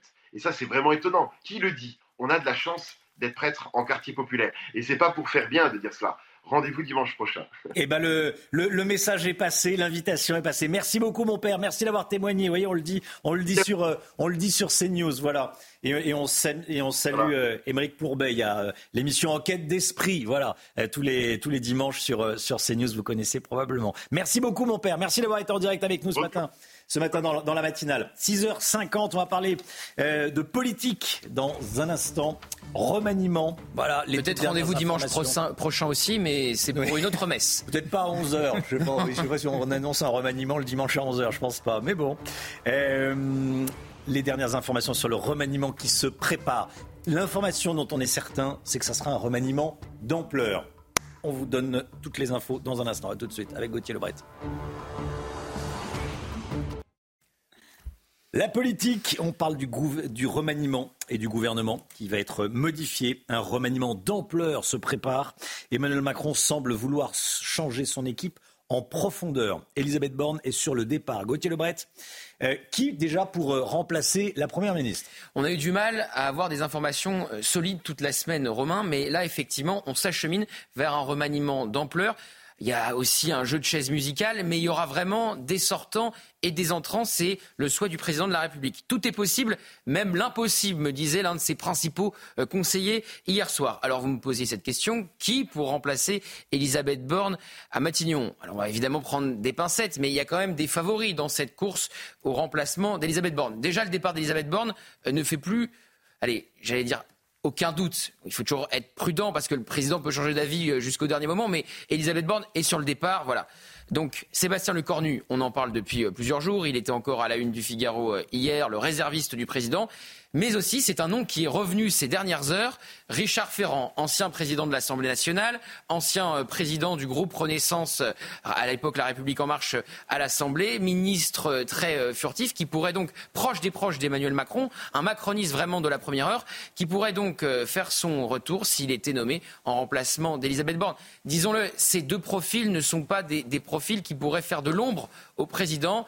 On s'achemine vers, comme Jean Castex ou Elisabeth Borne, voilà, des, des premiers ministres qui mènent leur administration mais qui ne sont pas là pour euh, faire concurrence au président de la République. Bon, favori pour Matignon, Le Cornu-Ferrand. Qui est en danger? Alors les ministres en danger, là la liste est longue. Déjà, il y a toute l'aile gauche, hein. toute l'aile gauche de la Macronie qui a défié le président sur sa loi immigration, qui a menacé de euh, démissionner sans mettre euh, la menace à exécution. Il n'y a qu'un ministre qui l'a fait, c'est l'ancien ministre de la Santé, Aurélien Rousseau. Donc Clément Beaune qui a mené cette fronde en organisant un dîner à son ministère, qui était hier euh, dans les colonnes du Parisien pour demander finalement au président de rester. Bon, bah il devrait quand même partir. Sylvie Rotaillot, ministre de l'enseignement supérieur, qui a fait pareil. Rima Abdul Malak, qui a fait pareil, tout en disant le contraire, mais qui s'est fait recadrer sèchement sur une autre affaire, l'affaire de Pardieu, par le président de la République, Catherine Colonna, ministre des Affaires étrangères, pour d'autres raisons. Alors, Olivier Dussopt et Agnès Firmin-Lebaudot, c'est pour des raisons judiciaires. L'une est prise dans un conflit d'intérêts et l'autre a une décision de justice qui tombe le 17 janvier. Donc, le président pourrait ne pas attendre la décision de justice en ce qui concerne l'actuel ministre du Travail et puis Bruno Le Maire. Alors, vous me demandiez pourquoi Bruno Le Maire tout à l'heure, Romain? Parce que Bruno Le Maire, euh, Emmanuel Macron aimerait bien en faire sa tête de liste pour les européennes. Je rappelle que la liste Renaissance, pour le moment dans les sondages, est très largement distancée, parfois plus de 10 points, par celle de Jordan Bardella du Rassemblement national. Qui était le favori pour mener cette liste? Stéphane Séjourné, le patron mmh. du parti Renaissance, qui est franchement connu par pas grand monde. Comme on dit, vulgairement, il peut aller faire ses courses très tranquillement, Stéphane Séjourné. Donc, pour essayer euh, de combattre politiquement Jordan Bardella et de resserrer dans les sondages, on pourrait être tenté du côté de l'Elysée de mettre une figure connue, déjà connue des Français, à savoir Bruno Le Maire. Mais alors il prendrait le risque de se séparer d'un poids lourd politique, d'un homme d'expérience qui euh, connaît Bercy comme sa poche. Bon, bah, ça, fait très long et ça fait quasiment sept ans qu'il est à Bercy. Hmm. Et donc, on en vient à, votre question que vous allez me poser. Bah, c'est euh, quels sont les possibles retours Et eh ben voilà. Et, donc dans les possibles retours, j'anticipais déjà votre eh question. Euh, il y a Julien de Normandie, proche des proches du président de la République. Il le surnomme mon bébé. Et Julien de Normandie, il était déjà pressenti oui, oui, si, si, mon bébé en privé, c'est, je vous vois, c'était dans la presse, hein, ça a fuité. Ah, je mon bébé, mon bébé politique, hein, c'est pas, voilà, mon bébé politique. Et donc, Julien de Normandie, Bercy lui avait déjà été proposé au moment du second euh, quinquennat, au moment où Elisabeth Borne a été nommée à Matignon. Il ne voulait plus être ministre, il était ministre de l'Agriculture à ce moment-là, de, de Jean Castex, et donc il pourrait faire son retour, c'est le cas de le dire, Julien de Normandie, comme Richard Ferrand, s'il était nommé à Matignon. Le nom de Julien de Normandie revient aussi dans la course euh, à Matignon. Voilà ce qu'on sait. Alors euh, hier, je vous disais Romain, j'ai contacté plusieurs euh, proches de plusieurs ministres, des collaborateurs comme on dit, et on me disait j'espère être dans les bons cartons. Sous-entendu, j'espère être dans des cartons à la limite qui changent de ministère, mais pas qui s'en vont définitivement. Une chose est sûre, chaque minute qui passe nous rapproche un peu plus de ce grand changement. Ça, on en est sûr. Voilà. 110%. 110%. voilà. Là, on se mouille pas. Merci beaucoup Gauthier. Voilà les toutes dernières informations. On vous dit tout ce matin. 6h58, eh, on sera avec la secrétaire d'État à 8h10, secrétaire d'État chargée de la jeunesse et du SNU, le service national universel. Est-ce qu'elle va rester au gouvernement Je poserai la question. A priori, si elle décide de prendre la parole ce matin à 8h10, c'est qu'elle a quelques, euh, quelques garanties Bon, Prisca Thévenot sera avec nous, 8h10. Le SNU, tiens, le service national universel, est-ce qu'il faut qu'il soit obligatoire? Je lui poserai la question. C'est elle qui, gère ce, ce dossier. Ça va être passionnant. Le temps tout de suite, Alexandra Blanc. La météo avec Groupe Verlaine. Isolation, photovoltaïque et pompe à chaleur pour une rénovation globale. Groupeverlaine.com Alexandra, ce week-end, il va falloir ressortir les doudounes, les gants, les écharpes et peut-être même les mouchoirs, non? Oui, en effet, les températures s'annoncent hivernales. Il va falloir également gratter les pare-brises avec le fameux retour du Moscou-Paris. Vous le savez, cet air froid qui nous arrive de Scandinavie. Et vous le voyez, donc cet air polaire qui va débouler sur la France et qui va concerner toutes les régions françaises. Finalement, personne ne sera donc à l'abri. Le froid fait bel et bien euh, son retour. On n'a pas eu aussi froid euh, depuis euh, cinq ans avec donc ces températures qui s'annoncent tout simplement hivernales. On va perdre localement jusqu'à 10-12 degrés dans certaines régions avec des températures qui repassent en moyenne largement en dessous des normales de saison. Et puis cette vigilance qui court toujours, mais ça s'améliore quand même sur les régions du nord ou encore euh, du nord-est, avec la vigilance qui est devenue, qui est redevenue orange pour le Pas-de-Calais, avec euh, cette crue exceptionnelle de l'AA. On a eu de fortes précipitations en début de semaine, mais là ça commence un peu à s'améliorer. Et donc, conséquence, le Pas-de-Calais repasse en orange ce matin. Alors au programme, en revanche, forte pluie sur les régions euh, du sud, notamment sur le sud-est, entre le Var, les Alpes-Maritimes où l'on attend d'ailleurs de la neige à moyenne montagne, hein, au-delà de 800, 900 mètres d'altitude. On aura localement 30 euh, à 40 cm de neige sur les Alpes, également au pied des Pyrénées, puis un temps assez euh, variable, notamment euh, sur le Pays Basque. Dans l'après-midi, très peu d'évolution, forte précipitation entre la Côte d'Azur, la Corse, les Hautes-Alpes ou encore les Alpes-Maritimes, avec localement jusqu'à 20-30 mm de pluie attendue. Forte précipitation aussi sur le Pays Basque et puis sur le nord, ça s'améliore avec le retour de l'anticyclone sur les îles britanniques on aura euh, seulement quelques gouttes de pluie un temps parfois nuageux. Les températures, on va en parler tout au long euh, de la semaine prochaine. Température qui commence à baisser. 5 degrés euh, pour la Bretagne ou encore 10 degrés à Marseille. Et dans l'après-midi, les températures baissent mais restent globalement assez douces avec 9 degrés en moyenne à Paris ou encore du côté de Limoges, 12 à Bordeaux et localement jusqu'à 15 degrés en Corse. La semaine prochaine, vous aurez beaucoup plus froid. Rejoindre le mouvement de la rénovation énergétique. C'était la météo avec Groupe Verlaine. Pour devenir franchisé dans les énergies renouvelables. Groupe Verlaine. C'est News, il est 7h, vous regardez la matinale à la une ce matin. Immigration illégale, le grand foutoir. Ça pourrait être le titre du rapport choc de la Cour des comptes. On découvre notamment que non seulement on expulse qu'un étranger sous EQTF sur 10, mais qu'en plus les frontières terrestres sont poreuses. On est allé à Menton, ville frontalière de l'Italie où les migrants sont toujours plus nombreux. Reportage CNews à suivre. Daesh a revendiqué l'attaque qui a fait 84 morts en Iran. De leur côté, les États-Unis ont tué, ont tué deux membres d'un groupe pro-iranien à Bagdad en Irak. Est-ce le début d'un embrasement du Proche-Orient découlant de la guerre entre le Hamas et Israël? Je poserai la question à Harold Iman. A tout de suite, Harold. Et puis Anthony Delon sera à 9h sur CNews avec Pascal Pro. Soyez là si vous le pouvez. Hier soir, l'avocate d'Anthony Delon a expliqué que le seul but du fils d'Alain Delon était de faire respecter les volontés de son père. On va y revenir. D'un côté, la difficulté pour la France d'exécuter les OQTF, selon la Cour des comptes. De l'autre, un contrôle des migrants aux frontières très difficile. À Menton, à la frontière avec l'Italie, 2 à 300 migrants sont quotidiennement interpellés par les autorités françaises. 2 à 300 chaque jour. Oui, alors que deviennent-ils? Comment ça se passe concrètement sur le terrain? Franck Trivio s'est rendu sur place avec le récit d'Aminata Demphal. Dans ce poste de Menton près de Nice, des migrants sont remis à la police des frontières italiennes, leur point de départ. Une procédure quasiment quotidienne et pourtant inefficace. Quand on ramène ces individus en Italie, que se passe-t-il? Bah, Ils reviennent par la montagne après être passés par Menton. Donc en, gros, ils reviennent, si je puis dire, euh, euh, par la fenêtre. Les interpellations étant nombreuses, la police n'a pas les moyens suffisants pour contrôler et identifier les étrangers on ne peut pas contrôler ces individus euh, partant du principe qu'ils n'ont pas commis réellement d'infraction. Donc ça c'est la première chose. En réalité, peut-être faudrait-il qu'on puisse travailler de concert avec euh, nos collègues douaniers, avec nos collègues euh, gendarmes, qui eux ont un arsenal juridique finalement qui est euh, un peu plus pléthore que, que le nôtre. Faute de place dans les centres d'accueil, ces jeunes mineurs isolés se retrouvent à attendre devant la caserne de Menton. Venu du Mali il y a quatre mois, Sidi, 16 ans, attend toujours d'être placé. On dort dehors aussi. On mange pas, on se lave pas, il n'y a rien.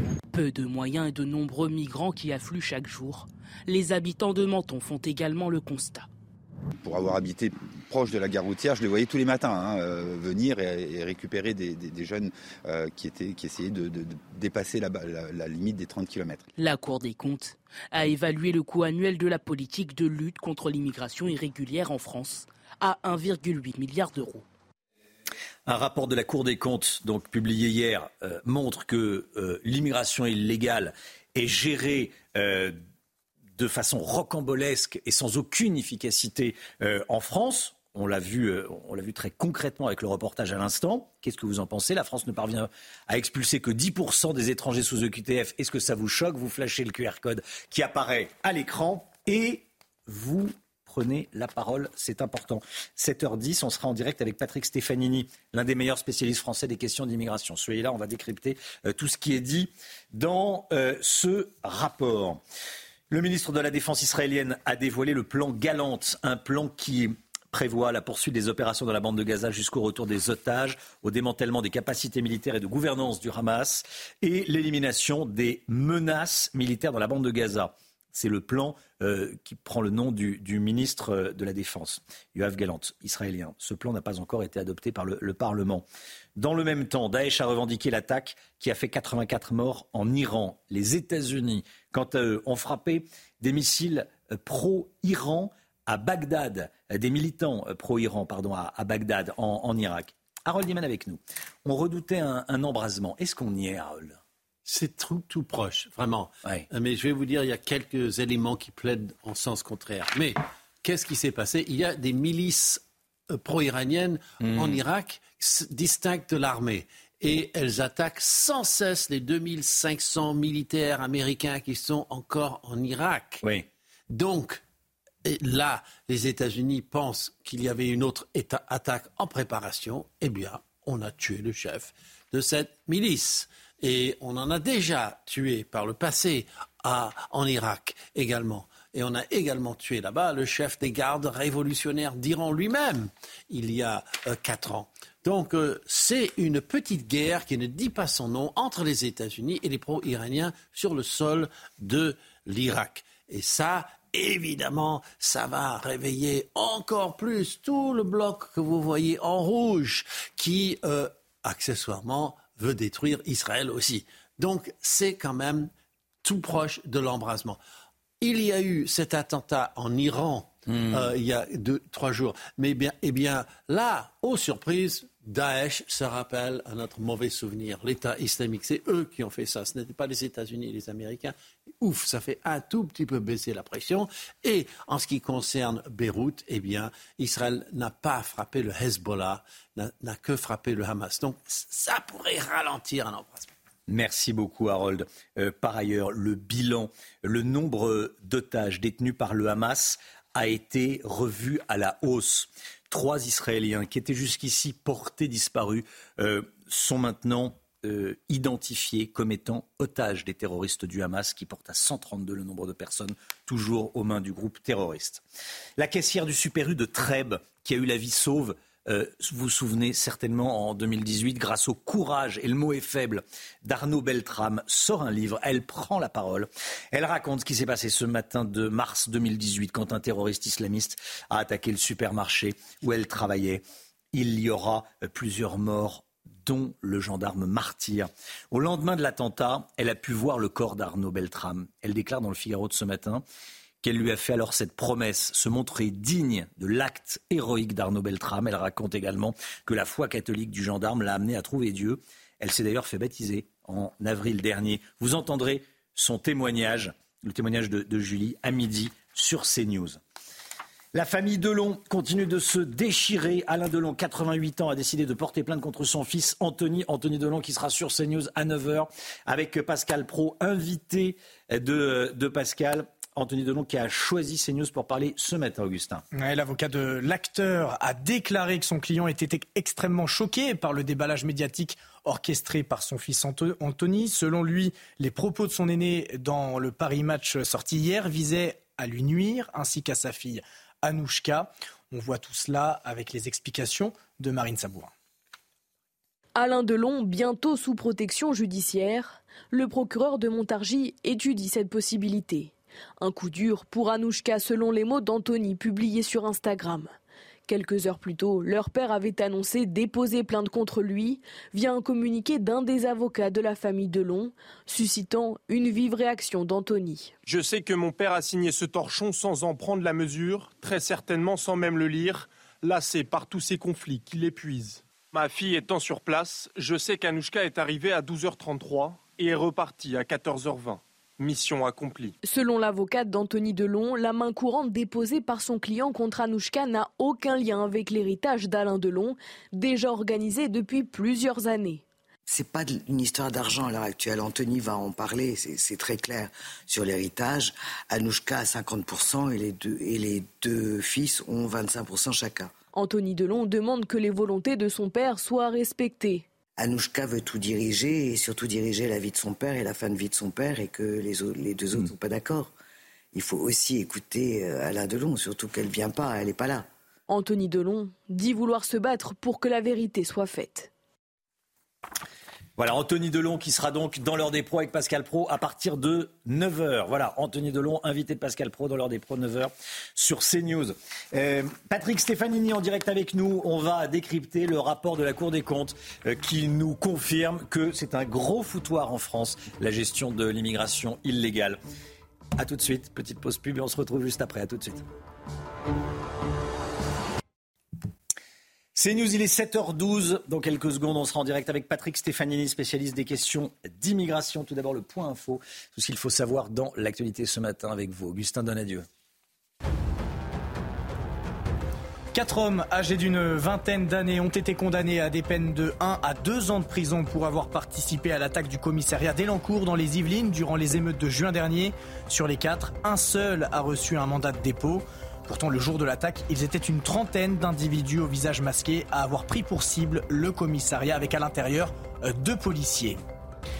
Et le bilan des otages détenus par le Hamas a été revu à la hausse. Trois Israéliens disparus jusqu'alors ont été reconnus comme otages des terroristes hier, ce qui porte à 132 le nombre de personnes toujours aux mains du Hamas.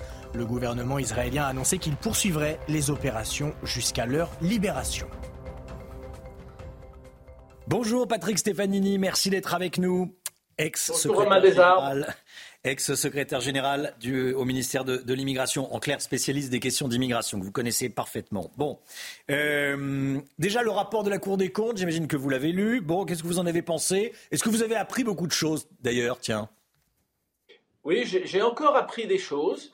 Euh, par exemple, le, fait qu'à nos frontières intérieures, c'est-à-dire à la frontière franco-italienne par exemple ou à la frontière franco-espagnole, euh, les contrôles qui sont exercés sur les migrants ne sont pas de même nature que ceux qui s'exercent à la frontière extérieure de la France, euh, et qu'en particulier les services de police ne prennent pas les documents d'identité, enfin ils ne les photocopient pas, ils se contentent de l'identité déclarée, etc., etc. Donc on voit que les contrôles que nous exerçons à nos frontières intérieures sont en quelque sorte des, contrôles de deuxième classe, des, mmh. sous-contrôles.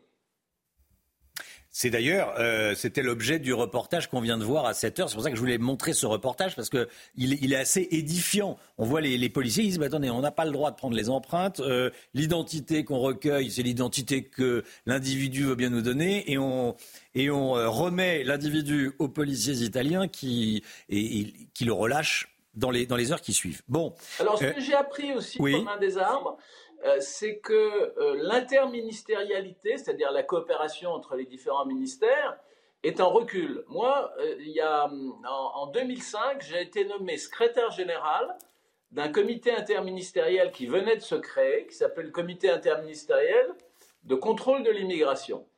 Et euh, ce comité a fonctionné. Il a même été l'embryon de ce qui allait devenir en 2007 le ministère de l'immigration, de l'identité, etc., et, de la euh, euh, de l'intégration et de la coopération solidaire. Et il y avait une dimension interministérielle. Aujourd'hui, on, lit dans le rapport de la Cour des comptes que ce comité ne se réunit plus, euh, que la coopération du ministère de l'Intérieur avec les autres départements ministériels est réduite à peau de chagrin. Hmm. Et euh, on constate, et ça pour moi c'est pas une surprise, que je l'ai vécu dans toute ma vie professionnelle, on constate que euh, les, les, ministères sociaux, pour faire court, ne jouent pas le jeu, c'est-à-dire que lorsque le ministère de l'Intérieur prend des décisions d'éloignement, euh, qui sont inscrites dans les fichiers. Ça, c'est très intéressant. Oui. Il n'y a pas de conséquences en termes de prestations sociales. Quand une personne est, passe sous OQTF, très clairement, Patrick Stéphanie, je vous, coupe, je vous coupe un quart de seconde, mais quand une personne euh, passe sous OQTF, elle peut continuer à toucher des aides sociales parce qu'il y, y, y, a un mur entre les deux services informatiques, quoi pas seulement des aides sociales, par exemple, elle peut continuer, on lit ça expressis verbis dans le rapport de la Cour des comptes, elle peut continuer à être remboursée au titre de l'assurance maladie.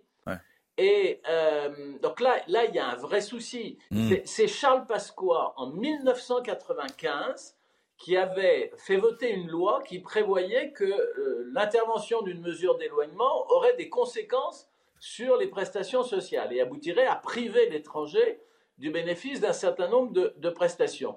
Moi, quand j'ai quitté le ministère de l'Immigration en 2009, nous venions tout juste, tout juste, Romain, de, prendre les décrets d'application, tellement la résistance d'une partie de l'administration française était forte.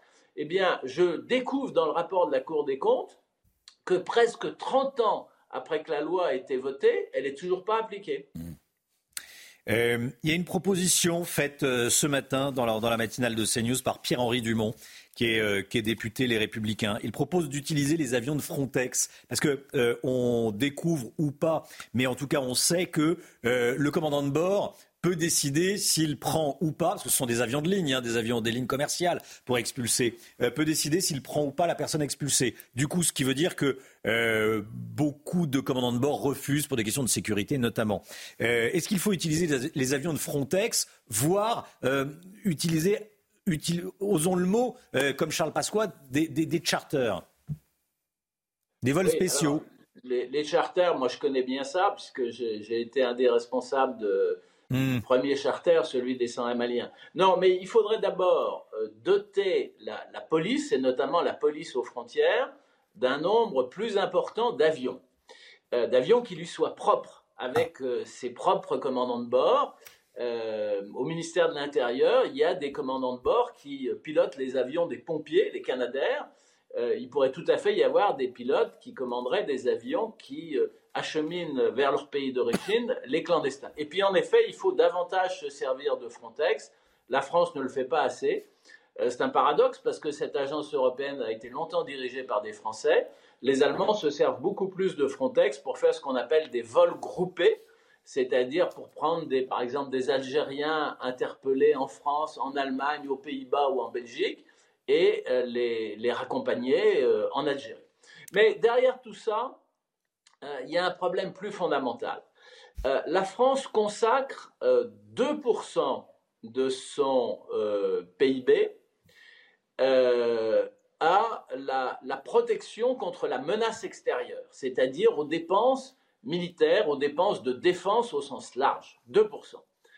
Elle consacre moins de 2%, aux alentours d'1,5%, à l'ensemble des dépenses de sécurité intérieure, c'est-à-dire police, gendarmerie, justice et sécurité civile, et police municipale. Et bien là, on a une difficulté. La, part consacrée aux régaliens en France est, est euh, insuffisante, et, je ne comprends pas pourquoi on serait moins bien défendu contre les menaces intérieures que contre les menaces extérieures. La lutte contre l'immigration clandestine, ça fait partie des missions régaliennes. Il faudrait que la nation consacre davantage de moyens à cette question, parce que ce qui ressort du rapport de la Cour des comptes, vous l'avez dit en introduisant votre sujet, c'est une certaine pagaille. Moi, je préfère dire que euh, euh, on ne se donne pas les moyens d'appliquer la loi et d'être efficace. Merci beaucoup Patrick Stefanini. Merci d'avoir été en direct avec nous ce matin dans la, dans la matinale de CNews. Très bonne journée à vous, à bientôt. Ancien secrétaire général du ministère de l'Immigration. Il connaît par cœur toutes les questions d'immigration. Merci Patrick Stefanini. Dans un instant, l'économie. On va parler d'immobilier. La demande locative explose. Pourquoi? Est-ce que ça fait exploser les prix? On verra ça avec le Guillot. À tout de suite.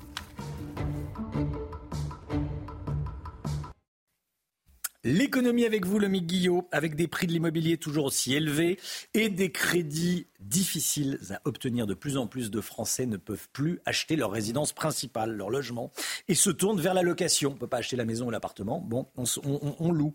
Résultat, le marché locatif est particulièrement tendu en ce début d'année. Hein. Oui, la tension euh, s'intensifie, c'est-à-dire le nombre de demandes pour un bien disponible augmente considérablement. Selon une étude qui vient d'être publiée par le site locservice.fr, le ratio entre le nombre de candidats locataires et le nombre d'offres disponibles est passé de 2,7 en 2022 à 3,35 en 2023 sur l'ensemble de la France. En clair, hein, pour un bien, il y a en moyenne plus de 3 demandes aujourd'hui.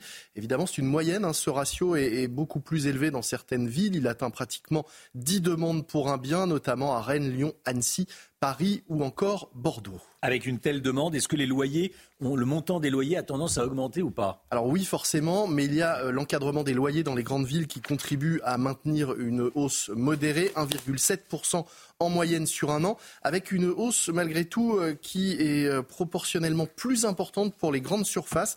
Le prix d'un studio n'augmente que de 1,1%, son loyer hein, en, moyenne. Le loyer d'un T4 a pris lui 7% en un an et les maisons qui sont plus rares sur le marché euh, locatif, elles ont vu leur loyer augmenter de 7,5% en moyenne sur l'année. Pour se loger, les prix moyens vont de 481 euros pour une euh, chambre en colocation à 555 euros pour un studio, 734 euros en moyenne pour un deux pièces et plus de 1000 euros pour un mmh. quatre pièces ou une maison. Évidemment, ce sont des moyennes, vous n'avez pas les ouais, Ça ne veut pas dire grand-chose les moyennes. Partout en, France. ça donne une idée quand même de, mmh. du marché locatif.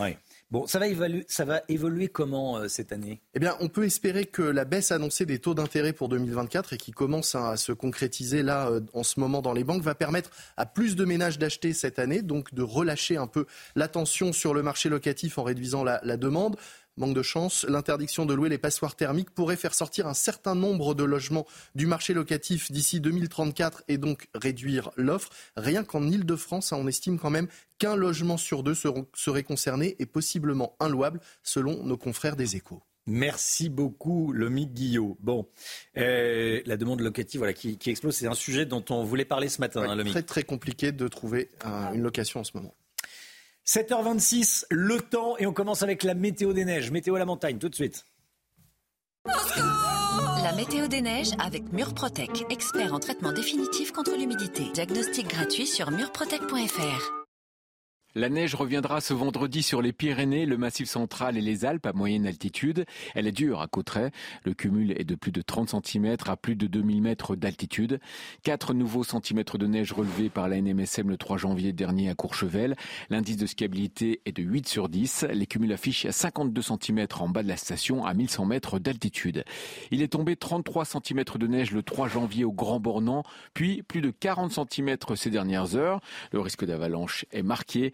Hors parcours sécurisé, bien sûr.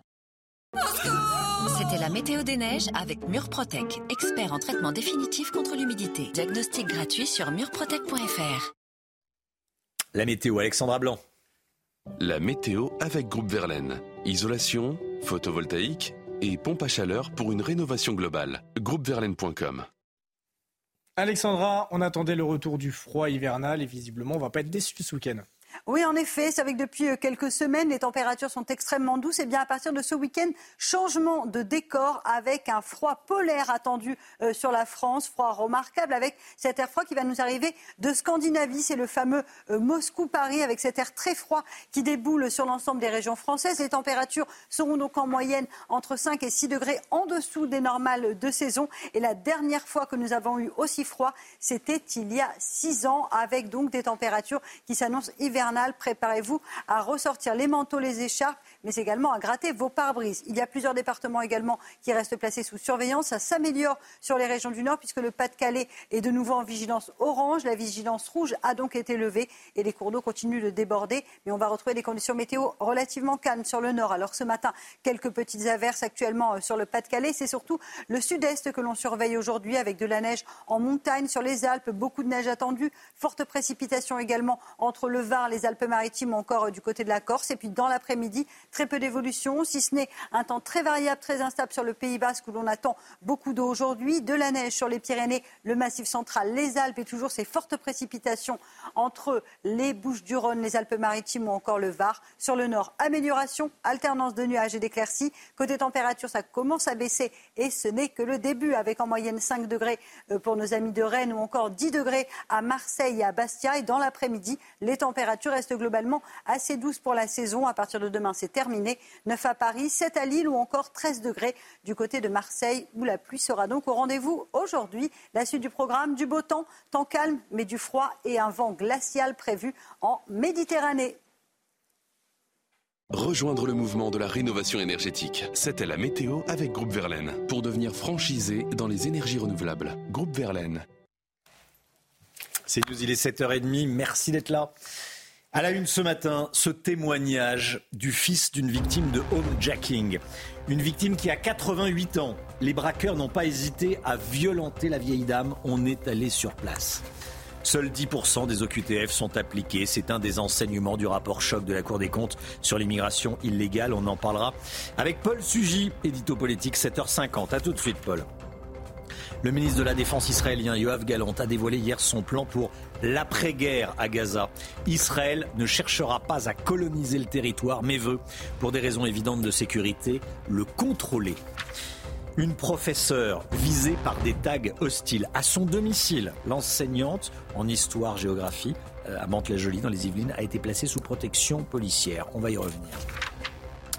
Les homejacking ne touchent pas que les personnalités ou les quartiers cossus. Au beau milieu de la nuit, du 30 au 31 décembre dernier, une grand-mère âgée de 88 ans s'est retrouvée face à ces cambrioleurs particulièrement lâches. cela s'est passé dans la paisible petite ville de Florence, dans le Gers. La vieille dame qui se prénomme Janine reste évidemment très choquée de ce qui lui est arrivé. Nous avons pu rencontrer son fils, Jean-Luc Thomas. Ils ont commencé par ouvrir forcer la petite serrure de la véranda, qui est très facile apparemment à lever. Puis après, ils, sont rentrés et ils se sont attaqués à coups de pied à la porte trois points en bois. Ils ont fait péter deux points et ils sont rentrés, ils ont fouillé. Les voleurs cagoulés arrivent ensuite dans la chambre de Janine, 88 ans. Elle est réveillée, ils lui braquent une torche dans les yeux, puis trouvent des bijoux, son téléphone portable. Janine a du répondant, elle leur dit sortez de ma chambre, on n'attaque pas une vieille dame. Les cambrioleurs s'enfuient, le mode opératoire surprend. Je vous dis ce qu'a dit le gendarme. Il a dit, j'ai jamais vu ça ici, ça fait cinq ans qu'il est ici, il a dit c'est la première fois qu'on a quelqu'un qui rentre avec une personne qui est dans la maison. Il y a un an, un voisin subit un cambriolage dans la même rue. Ils sont passés par la porte d'entrée, ils ont coupé, arraché la serrure, ils sont rentrés, ils nous ont volé les bijoux, ils ont vidé les chambres et quelques tiroirs dans la cuisine. Pour les habitants du quartier, les vols se multiplient, il y a un ras-le-bol. C'est depuis 4-5 ans qu'on a beaucoup de cambriolages. On se demande jusqu'à quand on va y passer à côté. Hein. Selon la mairie de Florence, il y a eu 21 cambriolages en 2023, 5 de plus qu'en 2022. 80% se sont déroulés de jour. Voilà, des, euh, cambrioleurs, euh, un homejacking euh, qui a été commis, ce qu'on le disait, sur une vieille dame de 88 ans. Il faut quand même pouvoir se regarder dans la glace. Quand ensuite, quand on a attaqué une vieille dame de 88 ans dans la journée, qu'est-ce que vous avez fait aujourd'hui? Ah ben, J'ai attaqué et violenté une vieille dame de 88 ans. Euh, réaction autour de la table, Paul Sugy? Bah, C'est effrayant. Là, c'est un cambriolage. Mais ce qu'on voit aussi, c'est des viols sur des personnes extrêmement âgées, de plus en plus fréquents. Euh, ce phénomène n'a pas de nom à ma mm. connaissance, mais je crois qu'il y a effectivement là un véritable phénomène et un moment de bascule, comme vous le dites, puisque l'inhumanité de ces actes est vraiment pour le coup euh, Et on a parlé évidemment du cas d'Ozoir-la-Ferrière, euh, au sujet des, viols sur, personnes âgées. Merci Paul. un rapport de la Cour des comptes publié hier montre que la France ne parvient à expulser que 10% des étrangers sous OQTF, qui ont donc pourtant l'obligation de quitter le territoire français. Ce matin, dans la matinale, je vous pose la question. Est-ce que ça vous choque Seuls 10% de QTF exécutés. Vous flashez le QR code et vous enregistrez une petite vidéo. On va, on va vous entendre dans, un instant. Je sais que vous êtes nombreux à dire il faut laisser le QR code un peu plus longtemps. On n'a pas le temps de sortir le smartphone pour, euh, pour euh, enregistrer, prendre en photo le, QR code. Donc il reste un petit peu plus, un petit peu plus longtemps que euh, ces derniers jours. Le bilan des otages. Le nombre d'otages détenus par le Hamas a été revu à la hausse. Trois otages, trois Israéliens portés disparus jusqu'à maintenant, qui avaient le statut de, disparus, ont été identifiés comme étant otages des terroristes du Hamas, ce qui, montre, ce qui monte à 132 le nombre de personnes toujours aux mains du Hamas. Dans le même temps, le ministre de la Défense israélienne a dévoilé le plan Galante, du nom du ministre euh, Yoav Galante. Un plan qui prévoit la poursuite des opérations dans la bande de Gaza jusqu'au retour des otages, euh, au démantèlement des capacités militaires et de gouvernance du Hamas et qui prévoit l'élimination des menaces militaires dans la bande de Gaza ce plan n'a pas encore été adopté par le Parlement. Harold Iman, finalement, il n'est pas prévu d'expulser les Gazaouis. C'est important. Non, c'est un peu la surprise, hein, parce que Yoav Galante, euh, c'est un homme qui euh, nous a habitués à un langage extrêmement dur. Il traite euh, le Hamas d'animaux, on va vous détruire, etc. Mais en fait, il vient d'une aile un petit peu sociale, quand même, du parti majoritaire de la coalition, le Likoud, mené par Benjamin Netanyahu. Et donc, euh, il a euh, imaginé quatre points, dont un, c'est Israël garderait les frontières, euh, la douane, les douanes, les droits de douane, entrée. L'Égypte garderait les points de passage, aussi avec Israël. Et ça, c'est très intéressant. Des agents internationaux gouverneraient. Ça veut dire des Américains, des Européens et des Arabes du Golfe auraient des postes de directeurs dans un nouveau gouvernement et tous les fonctionnaires palestiniens seraient maintenus moyennant une purge totale de ceux liés au Hamas. Voilà un plan, c'est une ébauche de plan, mais voilà, on a écarté complètement l'idée de pousser les Gazaouis à l'expatriation et de les remplacer par des implantations israéliennes sur certaines zones. Merci beaucoup, Harold. À Mantes-la-Jolie, dans les Yvelines, une enseignante d'histoire géo a été placée sous protection policière, Augustin. cette professeure arrivée euh, à la rentrée de septembre 2023 a découvert des tags hostiles à son domicile. Elle a porté plainte. Son administration a décidé de la placer sous protection fonctionnelle. Tony Pitaro et Marine Sabourin. Selon nos confrères d'Europe 1, une professeure d'histoire-géographie du lycée Jean Rostand à Mantes-la-Jolie a été menacée à son domicile dans la nuit de dimanche à lundi. Des tags insultants ont été inscrits sur sa maison et sa voiture a été dégradée. Je suis indigné par ce qui s'est passé, parce que je me dis que nous commençons cette année 2024 comme nous avions terminé l'année 2023, c'est-à-dire dans un climat d'insécurité oppressant. Et euh, à un moment donné, une fois ici encore, nous sommes confrontés à l'inacceptable. La professeure a déposé plainte. L'Académie de Versailles a accepté de la placer sous protection fonctionnelle.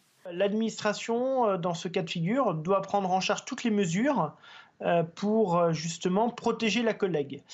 Ça peut passer naturellement par des contacts étroits avec les forces de l'ordre en vue d'assurer sa sécurité physique. Ça peut être également la placer temporairement dans un autre établissement toujours euh, dans cet objectif d'assurer sa sécurité, euh, voilà, prendre toutes les dispositions que le rectorat peut prendre de son côté. Les auteurs, quant à eux, n'ont pas été identifiés. Ce lycée est confronté depuis plusieurs années à de multiples débordements, avec notamment des jets de mortier au sein de l'établissement. C'est News, restez bien avec nous. Dans un instant, l'économie, on va parler de, beaucoup de choses. On va parler euh, notamment de cette histoire belge allez, et française, franco-belge. Euh, un couple de Belges veut avoir la nationalité française. On lui expliquerait qu'on ne peut pas lui donner la nationalité française parce qu'il ne parle pas, parce que les deux ne parlent pas assez bien français. Or, alors que c'est leur langue maternelle. Bon, on va essayer de démêler le vrai du faux, parce que la préfecture a une autre version. On sera avec Martine, qui est candidate à la nationalité française. Bonjour Martine, merci d'être là, tout de suite. C'est News, il est 8h moins 20. Je vous pose la question depuis le début de la matinale. La France ne parvient à expulser que 10% des étrangers sous EQTF. Est-ce que ça vous choque? Voici vos réponses. Bien sûr, c'est choquant. 10% de QTF exécutés en sachant qu'il devrait y en avoir euh, plus de 400 000 qui devraient quitter le territoire français. Mais tant qu'ils auront les recours nécessaires pour pouvoir rester sur le sol français, hein, non, il y a une seule chose le référendum citoyen pour pouvoir mettre un coup d'arrêt justement à tout ce système administratif et judiciaire qui désautorise à rester sur le sol français. Évidemment que c'est choquant. Euh, il faut se dire que l'immigration rentre sans y être invitée. Euh, on les invite à repartir, ils ne repartent pas forcément. Euh, c'est l'anarchie en France. On marche sur la tête. Comment voulez-vous qu'on arrive à quelque chose? Il faudrait euh, des mesures fortes. Ben oui, je propose que, puisque euh, le gouvernement a la responsabilité des OQTF, eh bien, qu'il indemnise les victimes des OQTF. Euh, voilà, c'est sa responsabilité. il ne l'assume pas, donc il assume les conséquences de son irresponsabilité. On s'est tous rendu compte que l'organisation des OQTF est scandaleuse, et ses suites encore plus, puisqu'il est impossible euh, de reconduire euh, ces personnages qui ont donc fait des méfaits en amont euh, dans leur pays. Donc pour moi, le législateur ne fait pas correctement son travail. Il faudra peut-être remettre en cause le consentement à l'impôt tout simplement. Il est totalement choquant que la France n'arrive à appliquer que 10% péniblement des OQTF. Que veut dire le haut d'OQTF Obligation ou option? Maintenant, ça suffit. En tant que professeur de physique-chimie, si en septembre, devant ma classe de terminage, je m'engage à amener 100% des élèves à la réussite au bac et qu'au final, au mois de juin, je n'obtienne que 10% de réussite au bac, que se passerait-il pour moi? Ça vous rappelle quelque chose, monsieur Macron? Euh, c'est vrai qu'il y a une dame là qui parlait du consentement à l'impôt. il faut payer ses impôts, évidemment, il n'y a pas voilà. Mais Bon, on se dit, euh, quand je paye mes impôts, il y a une partie qui va euh, à la gestion de l'immigration clandestine. Ça coûte 1 milliard 800 millions d'euros chaque année, la, gestion de, l'immigration illégale. Voilà, voilà ce que vous en pensez. C'est toujours important d'avoir la parole. Prochaine vidéo à 8h30. On est à présent en direct avec Martine Lenoir. C'est une histoire d'immigration, bon, un peu plus, un peu plus légère, j'allais dire. Bon, bonjour Martine Lenoir, merci d'être là. Candidate à la nationalité française avec votre compagne, avec votre mari Vincent. Alors, euh, vous êtes tous deux de nationalité belge, originaire de la partie francophone de la Belgique. Vous êtes mariés depuis 7 ans, vous vivez en France depuis 9 ans, Vincent vit en France depuis 24 ans. Bon, vous parlez français de toute façon puisque vous êtes euh, né en Belgique francophone. Euh, et vous dites qu'on vous refuse la nationalité française parce que vous ne parlez pas assez bien la langue. Mais la préfecture, parce qu'on a joint à la préfecture, on voulait comprendre, euh, dit que c'est parce que vous n'avez pas bien rempli le dossier. Alors qu'est-ce qui se passe? Expliquez-nous. Ah, bon, donc on est parti dans les couloirs du temps d'administration française. On a rempli tous les documents nécessaires en, en octobre, en mai 2022, pardon, pour faire cette demande. Ensuite, on a eu un retour en octobre 2023 euh, et notre demande a été refusée au prétexte que les documents fournis n'établissent pas que nous possédons le niveau BA requis, alors que tous les documents fournis sont des diplômes de lycée et universités francophones. Donc nous, on a déjà le niveau C2 qui est, je pense, au-dessus du niveau BA. Ouais. En plus, mon mari a réussi un, examen de français oral international qu'il a dû passer en Drôme il y a une quinzaine d'années. Et malgré tous ces documents, eh bien, on nous refuse la, nationalité parce qu'on ne peut pas prouver qu'on parle français. Alors, on vous demande des, documents, prouver que vous parlez bien français alors que vous avez écrit un livre en français, par exemple. J'ai écrit, oui, j'ai sorti un livre il y a, six mois, une biographie en français. Alors, le, euh, cabinet de Laurent Vauquier, le président de la région euh, euh, Auvergne-Rhône-Alpes, vous a, vous a aidé? Oui, lui, il a débloqué, enfin, il nous a aidé, il a débloqué le dossier qui était parti dans les couloirs du temps, parce que suite à notre demande en mai 2022 et qu'on n'avait toujours pas de nouvelles fin 2023, on s'est dit, ben, on va actionner les, les cliquets comme, comme on peut le faire. Donc, mon mari a écrit à Laurent Vauquier et on a une réponse très rapide. Effectivement, là, notre dossier a été débloqué, mais pour s'entendre dire qu'on ne remplissait pas les, conditions pour être naturalisé français. Ah, effectivement, quand on vous entend, euh, on a du mal à, comprendre la, situation. Parce que vous parlez évidemment euh, français. Bon, vous n'avez pas de casier judiciaire, vous nous cachez rien. Non, non, rien du tout. Je suis clean de clean. Bon, bon, bon, bon, bon. Non, parce que quand, quand, euh, quand euh, on a parlé de votre histoire, je dis, mais attendez, mais c'est pas, c'est pas possible. Il y, a, quelque chose que je comprends pas. Est-ce qu'ils n'ont pas un casier judiciaire? Mais Non, non, non, non, non, non, pas du tout. Bon, bon, bon.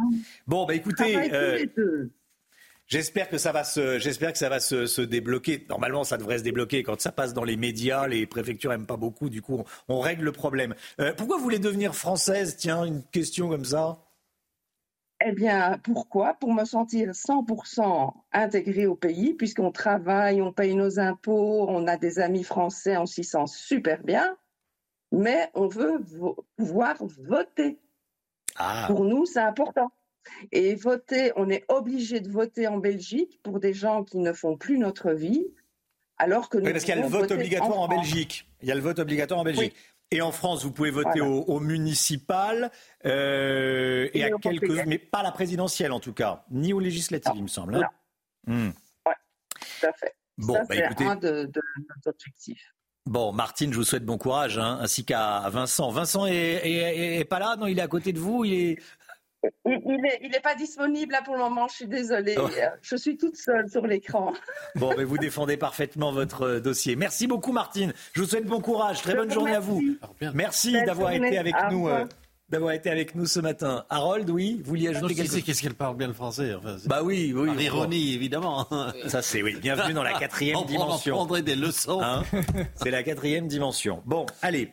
Euh, l'économie à présent avec vous, Lomique Guillaume. Le 1er janvier, la liste des quartiers prioritaires de la ville vient s'enrichir d'une centaine de nouveaux quartiers un peu partout en France, des quartiers dans lesquels on injecte beaucoup d'argent public depuis 40 ans. Pour quel résultat sur le plan économique? Écoutez Romain, un, résultat médiocre, hein, pour ne pas dire nul. Premier constat, dans ces quartiers, le taux de chômage est deux fois et demi supérieur à la moyenne nationale on a du mal à trouver euh, du travail. Et pourtant, il y a de nombreuses exonérations fiscales et sociales qui bénéficient aux entreprises de moins de 50 salariés qui s'implantent dans ces zones. Et eh bien, malgré ces aides, on n'arrive pas à créer d'emplois pérennes. Ce n'est pas moi qui le dis, c'est un rapport de l'inspection générale des finances cité par le quotidien Ouest France. Alors, ces aides servent pourtant bien à, créer des emplois. Hein. Oui, il y a 20 000 entreprises hein, installées dans ces quartiers qui ont bénéficié de ces cadeaux fiscaux. Elles ont des salariés, ces entreprises, mais on apprend que ce sont des contrats courts, peu payés, peu qualifiés. Ces exonérations devaient euh, disparaître à la fin de l'année 2023, mais différents dispositifs ont été prolongés euh, pour un an jusqu'à la fin de cette année.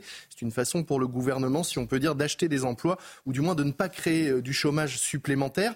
Il y a un autre système d'aide qui consiste, lui, à verser une prime jusqu'à 15 000 euros sur trois ans aux employeurs qui recrutent en CDI un salarié issu d'un de ces quartiers prioritaires. C'est une sorte de préférence territoriale, hein, pourrait-on dire, qui subventionne l'emploi des candidats qui sont domiciliés dans ces quartiers. Sauf que, selon le ministère du Travail, là encore, cette aide est peu utile. Dans 9 cas sur 10, elle est touchée par des employeurs opportunistes hein, qui auraient de toute façon recruté ces salariés même sans cette aide. Il n'y a que dans un cas sur 10 10 que l'aide a été euh, décisive dans le recrutement. 100 000 emplois ont été subventionnés.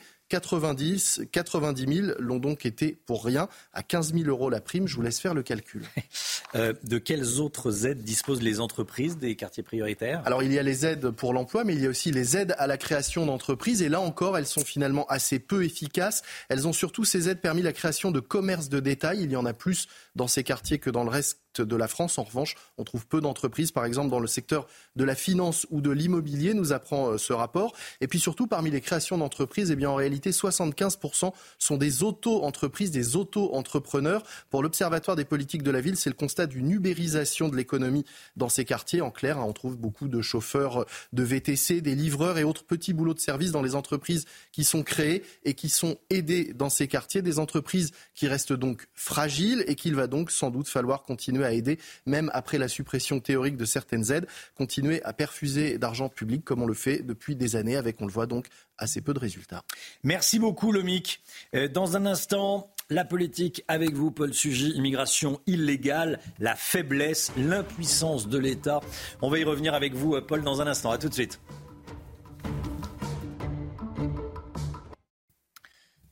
La politique avec vous, Paul Sugy. Bonjour Paul. Bonjour Romain. La France n'en fait pas assez face à l'immigration illégale. Ce n'est pas un parti d'opposition ou CNews qui le dit. Cette fois, Paul, c'est la Cour des comptes. Oui, alors on n'a pas attendu le rapport de la Cour des comptes pour le savoir. Il y a entre 600 et 900 000 euh, étrangers en France euh, en situation irrégulière et on en expulse au grand maximum 35 000 par an, c'est-à-dire moins que le nombre qui rentrent chaque année sur le territoire. Donc effectivement, on sait que la France est très à la traîne sur la question.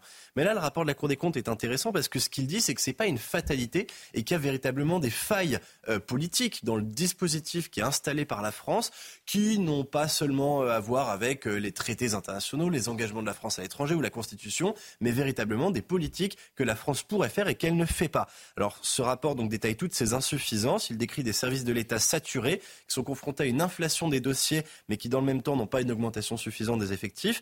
Il décrit aussi des tribunaux qui sont engorgés par les contentieux et qui n'ont pas le temps de traiter correctement tous les dossiers, des dossiers qui ne sont même pas défendus correctement euh, par les services de la préfecture auprès du tribunal, et puis aussi de trop faibles moyens accordés à la police, notamment la police aux frontières. Par exemple, euh, la police manque de moyens pour faire du renseignement lorsqu'elle contrôle des personnes qui essayent d'entrer clandestinement sur le territoire français. Ces contrôles sont déjà très limités. Elles ne relèvent euh, que l'identité déclarée des personnes interpellées. Elles ne les intègrent pas dans un système d'information national. Les empreintes de ces étrangers irréguliers interpellés à la frontière de la France ne sont pas prises parce qu'il n'y a pas de cadre légal pour ça. Tout ceci sont des choses que la France pourrait faire immédiatement pour reprendre la situation en main. Est-ce que c'est un rapport accablant pour le ministre de l'Intérieur, l'actuel, Gérald Darmanin? Alors oui, et il l'a senti venir puisque lui-même a essayé de communiquer toute la journée d'hier, dès le matin, euh, sur d'autres chiffres un peu plus glorieux. C'est notamment pardon, l'augmentation conséquente du nombre d'étrangers délinquants qui sont expulsés, plus 30% d'expulsion d'étrangers délinquants en un an. Donc c'est effectivement une belle réussite. C'est une stratégie aussi délibérée de la part de Gérald Darmanin de dire je veux cibler en particulier les étrangers qui posent problème et dont le maintien en France euh, crée un, un, danger supplémentaire. On peut que s'en réjouir et l'effort mérite d'être salué, mais il va falloir mettre les bouchées doubles car c'est évidemment une goutte d'eau dans l'océan de l'immigration clandestine. Alors euh, après ce rapport, l'entourage du ministre botte en touche et nous dit surtout que en fait, euh, en réalité, les reproches qu'adresse la Cour des comptes ont déjà été pris euh, en considération puisque la loi immigration permet en partie d'y répondre. C'est pas complètement faux, mais enfin c'est quand même en grande partie faux. La loi immigration ne permettra pas, si ce n'est très à la marge, de lutter davantage contre mmh. l'immigration clandestine. Alors, il aurait fallu que les parlementaires lisent ce rapport avant le vote de la loi euh, dite immigration. Bah ouais, mais c'est là justement qu'est le véritable scandale, c'est qu'on apprend au moment de la publication de ce rapport qui normalement aurait dû être dévoilé en décembre. Euh, la date, ça correspondait à deux jours après le moment où les députés ont rejeté par une motion euh, de rejet le texte sur la loi immigration. Et Pierre Moscovici, donc le premier président de la Cour des comptes, est un ancien ministre socialiste, on le sait bien, a déclaré qu'il a pris sur lui la responsabilité de différer la publication de ce rapport, donc pour ne le publier que hier, un mois après la date initiale, parce qu'il ne voulait pas que ça interfère avec les débats sur la loi immigration. Là, pour le coup, c'est vraiment une décision de rétention d'informations qui pose problème d'un point de vue démocratique et qu'il faudra interroger euh, de manière très euh, ferme. Merci beaucoup, Paul Sugy, tous les matins dans la matinale de CNews. 7h58, soyez là, 8h10, on va parler civisme, on va parler service national universel avec Prisca Thévenot, secrétaire d'État à la jeunesse, en charge du SNU. Est-ce qu'il faut le rendre obligatoire, ce SNU je lui poser la question. Évidemment, après ce Thévenot, elle sera avec nous à 8h10. 7h58 le temps. Alexandra Blanc, il va faire très froid ces prochains jours. Préparez-vous. La météo avec Groupe Verlaine. Isolation, photovoltaïque et pompe à chaleur pour une rénovation globale. Groupeverlaine.com. Alexandra, il va faire froid, mais la vigilance orange crue reste maintenue aujourd'hui. Oui, mais heureusement, elle passe de, du rouge à l'orange hein, sur le Pas-de-Calais avec des conditions météo qui vont s'améliorer. Donc vraiment, on ressent une amélioration, même si les cours d'eau euh, continuent de déborder. On attend seulement quelques gouttes de pluie euh, ce matin. Et dès cet après-midi, on va retrouver un temps beaucoup plus sec sur les régions du nord. Et donc, conséquence, les cours d'eau devraient petit à petit, je dis bien petit à petit, euh, retrouver leur niveau de base. Alors, au programme aujourd'hui, un temps très agité sur le sud-est avec une forte dépression qui circule donc actuellement entre l'Italie et les Alpes, avec donc au programme fortes précipitations, fortes chutes de neige également sur les Alpes, sur les Pyrénées ou encore en allant euh, vers le massif central. Sur le nord seulement euh, quelques averses et puis dans l'après-midi, amélioration au nord. Conditions météo toujours très agitées entre le Var, les Alpes-Maritimes ou encore les Alpes, avec euh, localement plusieurs semaines de pluie attendues. Côté température, c'est plutôt doux ce matin, même si ça commence à baisser. Ce n'est que le début, avec 5 degrés à Rennes ou encore 4 degrés à Dijon. Et dans l'après-midi, les températures poursuivent leur baisse, mais restent globalement assez douce avec 10 degrés en moyenne euh, du côté de Nantes. Vous aurez 9 degrés à Dijon et localement jusqu'à 15 degrés en Corse. Mais attention, le froid arrive de ce week-end avec un froid polaire qui nous viendra tout droit de Russie. Rejoindre le mouvement de la rénovation énergétique. C'était la météo avec Groupe Verlaine pour devenir franchisé dans les énergies renouvelables. Groupe Verlaine. Il est 8 heures, bienvenue à tous. À la une ce matin, immigration illégale, le grand foutoir, le grand bazar. Ça pourrait être le titre du rapport choc de la Cour des comptes. On découvre notamment que non seulement on expulse qu'un étranger sous OQTF sur 10, mais qu'en plus les frontières terrestres sont poreuses. On est allé à Menton, ville frontière de l'Italie, où les migrants sont toujours plus nombreux. Vous allez voir. Le ministre de la Défense israélien Yoav Galant a dévoilé hier son plan pour l'après-guerre à Gaza. Israël ne cherchera pas à coloniser le territoire, mais veut, pour des raisons évidentes de sécurité, le contrôler. On rejoindra nos envoyés spéciaux en Israël, Thibault Marcheteau et Fabrice Elsner. A tout de suite Thibault. Et puis Anthony Delon sera à 9h sur CNews avec Pascal Pro. Il a choisi CNews et Pascal Pro pour euh, parler. Hier soir, l'avocate d'Anthony Delon a expliqué que le seul but du fils d'Alain Delon était de faire respecter les volontés de son père, Anthony Delon, sur CNews, avec Pascal Pro à 9h dans l'heure des pros. D'un côté, la difficulté pour euh, la France d'exécuter les OQTF, selon la Cour des comptes. De l'autre, un contrôle des migrants aux frontières très difficile. On va aller à Menton, à la frontière avec l'Italie. 2 à 300 migrants sont quotidiennement interpellés par les autorités françaises, Augustin. Alors que deviennent ces migrants une fois qu'ils ont été interpellés? Quelle est la situation réellement sur place? Franck Trivio s'est rendu sur le terrain avec le récit d'Aminata Demphal. Dans ce poste de Menton près de Nice, des migrants sont remis à la police des frontières italiennes, leur point de départ une procédure quasiment quotidienne et pourtant inefficace. Quand on ramène ces individus en Italie, que se passe-t-il? Bah, Ils reviennent par la montagne après être passés par Menton. Donc en, gros, ils reviennent, si je puis dire, euh, euh, par la fenêtre. Les interpellations étant nombreuses, la police n'a pas les moyens suffisants pour contrôler et identifier les étrangers on ne peut pas contrôler ces individus euh, partant du principe qu'ils n'ont pas commis réellement d'infraction. Donc ça c'est la première chose. En réalité, peut-être faudrait-il qu'on euh, puisse travailler de concert avec euh, nos collègues douaniers, avec nos collègues euh, gendarmes, qui eux ont un arsenal juridique finalement qui est un peu plus pléthore que, que le nôtre. Faute de place dans les centres d'accueil, ces jeunes mineurs isolés se retrouvent à attendre devant la caserne de Menton. Venu du Mali il y a quatre mois, Sidi, 16 ans, attend toujours d'être placé. On dort. On mange pas, on lave pas, il n'y a rien. Peu de moyens et de nombreux migrants qui affluent chaque jour. Les habitants de Menton font également le constat. Pour avoir habité proche de la gare routière, je les voyais tous les matins hein, euh, venir et, récupérer des, jeunes euh, qui, étaient, qui essayaient de, dépasser la, la, limite des 30 km. La Cour des comptes a évalué le coût annuel de la politique de lutte contre l'immigration irrégulière en France à 1,8 milliard d'euros. Voilà, la France ne parvient à expulser que 10% des étrangers sous OQTF. Est-ce que ça vous choque Vous flashez le QR code qui est à l'écran. Ça veut dire que vous le, photographiez avec votre téléphone et ça va vous emmener sur un site internet. Vous enregistrez les vidéos et vos commentaires. Prenez la parole. Prenez la parole. Vous avez la, possibilité. C'est la seule matinale qui vous donne la parole, CNews. Donc euh, profitez-en. Le nombre d'otages détenus par le Hamas a été revu à la hausse. Trois Israéliens qui avaient le statut de portés disparus jusqu'à maintenant ont été identifiés comme étant otages des terroristes du Hamas, ce qui relève à 132, le nombre de personnes toujours aux mains de l'organisation terroriste. Dans le même temps, le ministre de la Défense israélien a, dévoilé le plan Galante du nom du ministre Yoav Galant. un, plan, un plan qui prévoit la poursuite des opérations dans la bande de Gaza jusqu'au retour des otages, au démantèlement des capacités euh, militaires et de gouvernance du Hamas et l'élimination des menaces militaires dans la bande de Gaza. Alors ce plan n'a toujours pas été adopté par le Parlement. On va rejoindre tout de suite nos envoyés spéciaux sur le terrain à Tel Aviv, Thibault Marcheteau et Fabrice Elsner. Thibault Marcheteau, bonjour. Le ministre de la Défense israélienne a donc évoqué hier une nouvelle phase des combats dans la bande de Gaza, alors que la pression s'intensifie sur la frontière nord.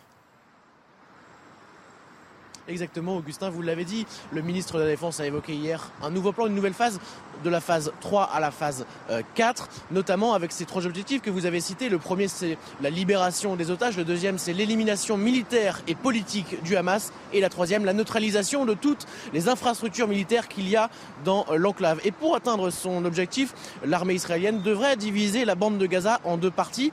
La, la, partie euh, nord avec des combats au sol qui devraient diminuer en intensité pour des combats beaucoup plus précis, beaucoup plus rapides avec des unités d'élite qui vont notamment euh, pouvoir rentrer dans les tunnels, cartographier, mais également relever un maximum d'informations. Et dans la partie sud, euh, des combats toujours intenses au sol, avec euh, la libération d'otages, mais surtout l'élimination des membres du Hamas, notamment Yahya Sinwar, qui est le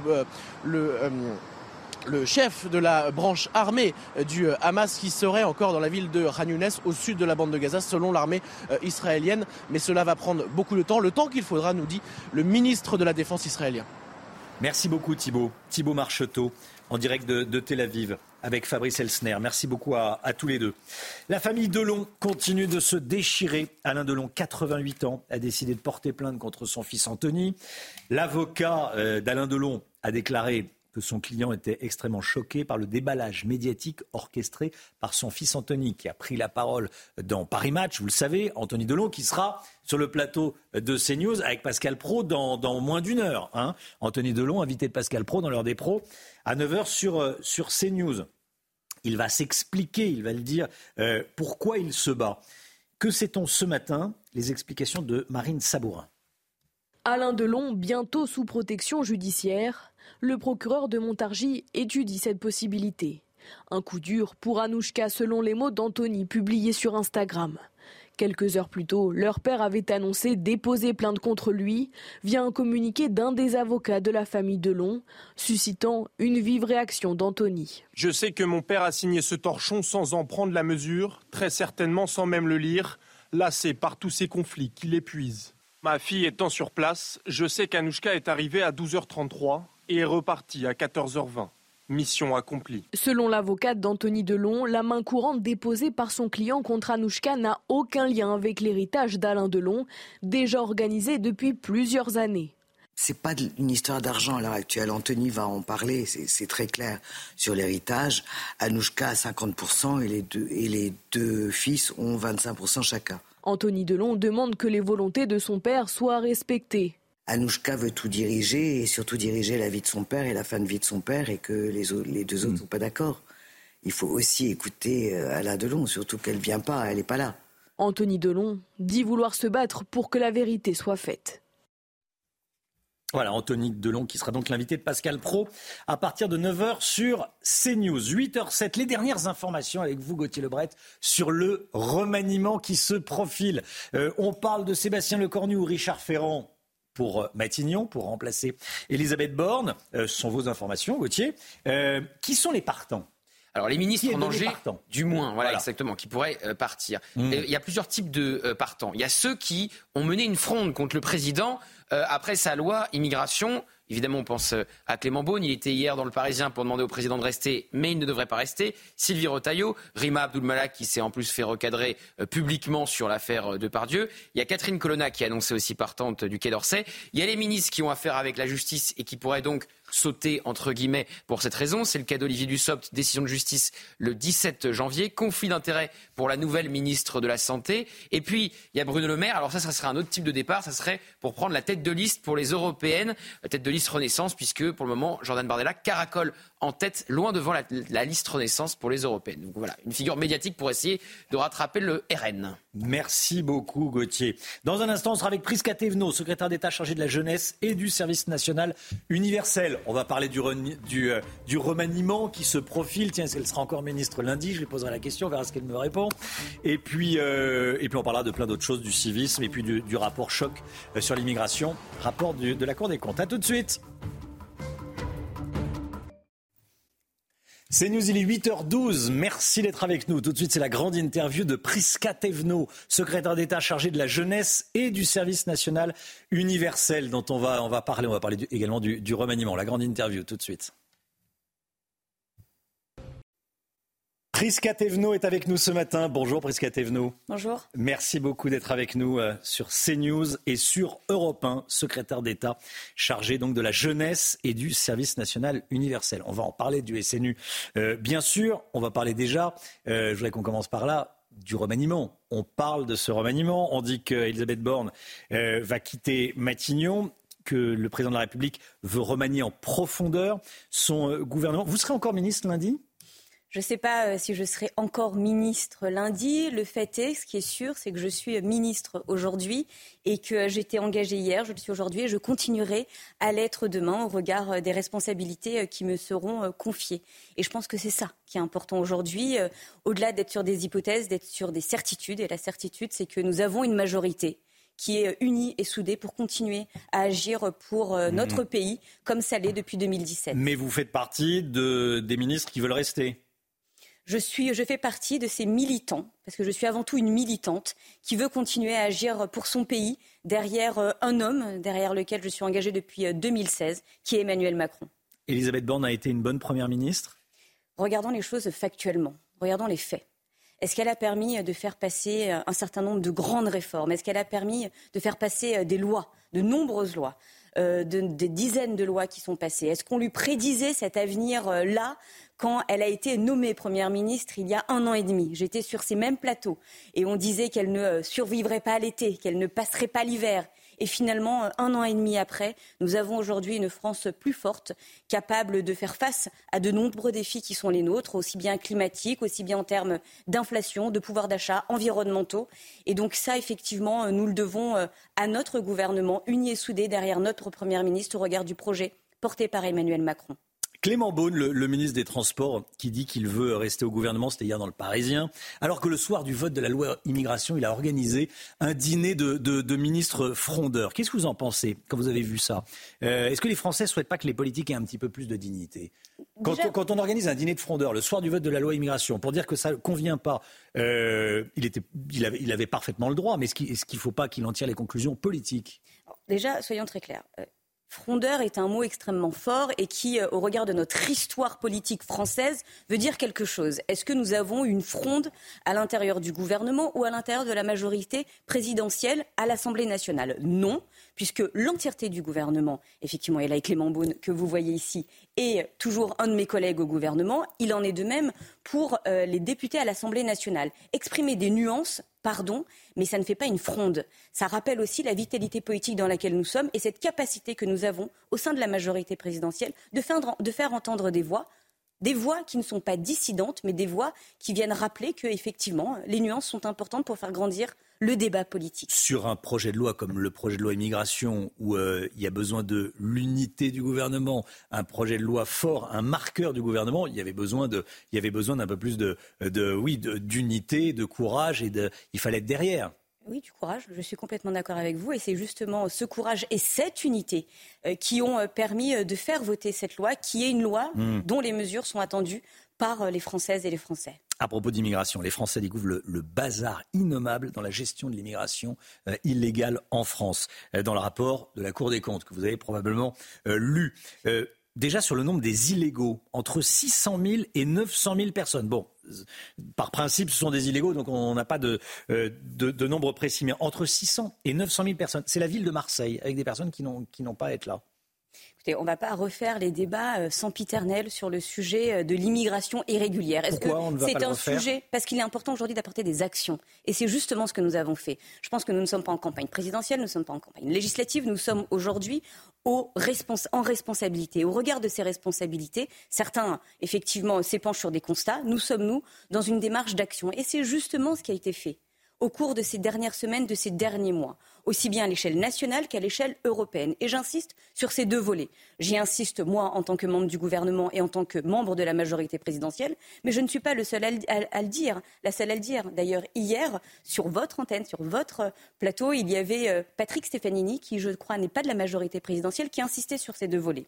Donc oui, la Cour des comptes a dressé un constat avec deux défis majeurs, celle de l'insuffisance des capacités de détention en CRA, euh, mais également cette complexité, cette lourdeur de procédures administratives qui peuvent effectivement retarder euh, les départs des euh, migrants irréguliers en France. Sur ces deux points, nous y avons répondu. Sur l'ECRA, nous avons augmenté de 500 places le nombre de places disponibles et Gérald Darmanin a rappelé qu'en plus des 1800 places aujourd'hui disponibles, nous allons arriver à 3000 d'ici 2027.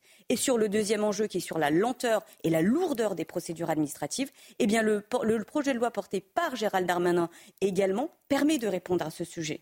Donc je pense qu'aujourd'hui, effectivement, le courage politique ne réside pas dans la capacité à commenter, mais bien dans la détermination à faire. Et nous y sommes déterminés. Vous, vous faisiez allusion à l'instant à, Patrick Stefanini, qui est effectivement l'un des meilleurs spécialistes des questions euh, d'immigration. Et que j'ai écouté longuement hier, hier soir sur votre antenne. Bon, et qui était ce matin euh, euh, également sur CNews et qu'on entend beaucoup. Bon. il propose notamment, parce que je l'ai déjà questionné, sur les, les charters. Euh, Pierre-Henri Dumont, qui est un député LR, propose euh, qu'il y ait, qu'on utilise les avions de Frontex pour expulser. Parce qu'aujourd'hui, ce sont des vols commerciaux et le commandant de bord peut dire euh, je n'accepte pas la personne expulsée. Donc, il propose qu'il y ait des avions, Pierre-Henri Dumont, député LR, qu'il y ait des avions de, Frontex. J'ai posé la question à Patrick Stefanini. Il me dit pourquoi pas des avions du ministère de l'Intérieur, de la PAF. Qu'est-ce que vous en pensez? En fait, c'est le retour des charters de Charles Pasqua je souffle. Pourquoi? Parce que ce que j'en pense, et non pas euh, à l'endroit de Patrick Stefanini, mais plutôt à l'endroit de certains députés LR, c'est qu'aujourd'hui, ils sont prompts à proposer dans les médias, mais quand il s'agit de débattre dans l'hémicycle, ils étaient quand même très rapides, tous, à appuyer sur le bouton pour faire une motion de rejet et empêcher le débat, et donc empêcher cette capacité à proposer dans l'institution qui est dévolu pour ça, qui ne sont pas les plateaux télé, qui est l'hémicycle. Et je le dis aujourd'hui euh, en tant que secrétaire d'État, mais je pouvais le dire hier aussi en tant que député de la nation. Donc je pense qu'aujourd'hui, c'est bien de faire des propositions, mais il y a toujours un cadre. Et notre Ve République permet cela. Donc nous pouvons regarder tout cela, mais c'est dommage de ne, pas s'être saisi de ce texte, qui est un texte qui a été travaillé mmh. longuement en commission et que sur certains, notamment, et sur ce point vous précis, êtes favorable ou pas? Favorable ou pas? Il faut regarder, il faut regarder. Moi, je ne suis pas rattachée au ministère de mmh. l'Intérieur et je ne vais pas vous donner une réponse comme ça. Plus d'efficacité dans les expulsions. Mais il faut, mais attendez, on parle d'évidence ce n'est pas une question, c'est une affirmation. Est-ce qu'il faut que nous soyons plus efficaces? Bien évidemment. Et c'est tout l'enjeu de ce texte qui a été euh, voté euh, récemment et débattu longuement. Mais c'est aussi tout l'enjeu du travail parlementaire qui est fait au niveau de l'Europe avec la coalition menée par Stéphane Séjourné parmi les, choses qu'on découvre dans le, rapport de la, Cour des comptes. Il n'y a pas de connexion entre les différentes administrations. Une OQTF, une personne sous OQTF peut continuer à toucher des, aides sociales, euh, peut continuer à bénéficier de la sécurité sociale. Oui, j'ai lu effectivement euh, ces sujets. Tous ces sujets, nous devons les regarder. mais attention. Vous avez conscience que euh, les Français s'étouffent quand ils entendent ça? Attendez, le sujet ici, ce n'est pas comme de commencer à continuer à, nourrir des angoisses, c'est d'être dans de l'action. Ce rapport de la Cour des comptes, attention, il n'arrive pas sur un contexte où rien n'a été fait et rien n'est permis. Nous avons travaillé sur un texte et nous en avons débattu hmm. sur vos plateaux, sur votre antenne. Ça pas été... Ce que je pense aujourd'hui, c'est attention de ne pas faire, de refaire le débat sans piternel en oubliant ce qui a été fait. Je ne dis pas, je ne dis pas qu'il ne faut pas regarder ce rapport, mais je dis n'oublions pas ce qui a été fait. Je ne parle pas d'il y a un mois, d'il y a trois mois il y a quelques semaines. Prisca Thévenot, secrétaire d'État chargé de la jeunesse et du service national universel sur CNews et sur Europe, 1. Euh, une dernière question sur ce rapport. Ça n'aurait pas été intéressant de l'avoir avant le, le, passage à l'Assemblée? Je ne décide pas de la publication des rapports, mais ce qui est important, c'est plutôt Pierre de savoir... Moscovici a dit je ne voulais pas interférer dans le débat politique. Je suis, je suis ni porte-parole de Pierre hmm. Moscovici, ni euh, en charge des rapports euh, de la Ce qui, en revanche, aurait été très inquiétant, c'est que les conclusions émises dans ce rapport et les recommandations émises dans ce rapport ne trouvent pas de réponse dans le texte qui a été voté au Parlement. Le fait est, et je vous ai expliqué en début d'interview, que oui, les réponses sont apportées au regard des recommandations et euh, des euh, défis présentés dans ce rapport de la Cour des comptes. Prisca Tevno, vous êtes en charge du SNU, du Service national universel. Euh, vous avez rendez-vous avec le président de la République dans les prochaines heures pour en parler? Alors j'ai rendez-vous pas spécifiquement avec le président de la République tout à l'heure, mais plutôt avec l'ensemble des personnes qui vont rendre hommage à Jacques Delors tout à l'heure. Oui. Et, vous allez en parler. Est-ce que vous, avez, j'ai lu dans la presse que vous aviez un rendez-vous avec le président de la République dans les prochaines heures au sujet du SNU. Alors, je n'ai pas spécifiquement un rendez-vous avec le président de la République sur le mhm. SNU, mais est-ce que je suis engagée à travailler sur le SNU depuis ma prise de poste il y a maintenant plusieurs mois? Oui. Je ne le fais pas toute seule, bien évidemment. Je le fais avec mes deux ministres de tutelle. D'une part, Gabriel Attal et d'autre part, Sébastien Lecornu le SNU, Service national universel, euh, qui se déroule en deux temps, un séjour de cohésion de 12 jours durant lequel les jeunes participent à des activités et réalisent des missions d'engagement. Une phase ultérieure est dédiée à l'engagement avec une mission euh, courte d'intérêt général ou un service civique de plusieurs mois. Euh, ça, c'est le SNU aujourd'hui. Il pourrait évoluer? Il est déjà effectivement en train d'évoluer, mais soyons très clairs. Hmm. rappelons déjà aussi le contexte dans lequel nous sommes on a euh, tendance à beaucoup parler de l'état de droit. Et il est important de continuer à défendre notre état de droit. Mais défendre l'état de droit, c'est ne pas oublier que nous sommes dans une nation de devoir. Et le sens du devoir, il n'est pas inné. Il s'apprend, il se développe, il s'entretient. Et oui, le SNU, notamment le Service national universel, permet cela. Parce que nous devons nous rappeler que nous avons un destin commun. Peu importe d'où l'on vient, où on habite, qui l'on est, nous avons ce sujet de faire en commun et d'avoir cette capacité de regarder dans la même direction. Et se fait autour d'activités, comme vous dites, mais parlons clairement de ce que sont ces activités, notamment sur la phase 1, sur le séjour de cohésion de 12 jours. C'est par exemple le devoir mémoriel, cette capacité à avoir des activités pour apprendre le rapport à l'autorité. C'est également l'apprentissage des euh, premiers, des gestes de premier secours. Voilà ce que euh, apporte le service national universel, qui était jusque-là sur la base euh, du volontariat sur le temps scolaire, hors temps scolaire, et qui va rester sur la base du volontariat, mais cette fois-ci sur le temps scolaire à partir de l'année 2024. Est-ce qu'il faut un SNU obligatoire? C'est la question. Parce que un SNU qui n'est pas obligatoire, j'ai envie de dire, iront et vous le savez mieux que moi, euh, iront euh, les, jeunes qui euh, ont des, des, projets dans la vie. Voilà. Mais ça ne rattrapera pas ceux qui ont des problèmes. Ne tournons pas autour du pot. Je vous le dis de façon très claire. Je souhaite, en tant que secrétaire d'État à la jeunesse et au SNU, que ce service national universel devienne un passage républicain pour chaque jeune de notre nation. Donc oui, je souhaite qu'il soit généralisé. Les 800 000 jeunes de chaque génération. Tout à fait. Une cohorte générationnelle, c'est hmm. euh, entre 800 et 850 000 jeunes. Hmm. Maintenant, cette décision ne m'appartient pas et j'ai toujours été très respectueuse des responsabilités des uns et des autres. Cette décision appartient au président de la République et s'il le décide, oui, je me tiens à disposition pour aller en débattre devant le Parlement. À propos d'éducation, il y a la question de l'uniforme qui pourrait être expérimenté de façon plus large. Vous en pensez quoi, l'uniforme obligatoire à l'école? Mais comme, le comme le président de la République l'a rappelé, et également un de mes ministres de tutelle, Gabriel Attal, euh, je pense qu'il est bien de pouvoir être sur une expérimentation et euh, de voir comment ça se déploie. Un certain nombre déjà euh, d'établissements se sont portés volontaires. Et sur le reste, je laisserai effectivement mon ministre de tutelle se prononcer dessus. Gabriel Attal. Tout à fait. Bon. le maire Les Républicains de Villeneuve-le-Roi en banlieue parisienne, Didier Gonzalez a refusé d'accorder un chèque de Noël à une famille de sa commune dont l'un des fils est impliqué dans les émeutes de cet été. Il a été condamné d'ailleurs pour les, pour les émeutes.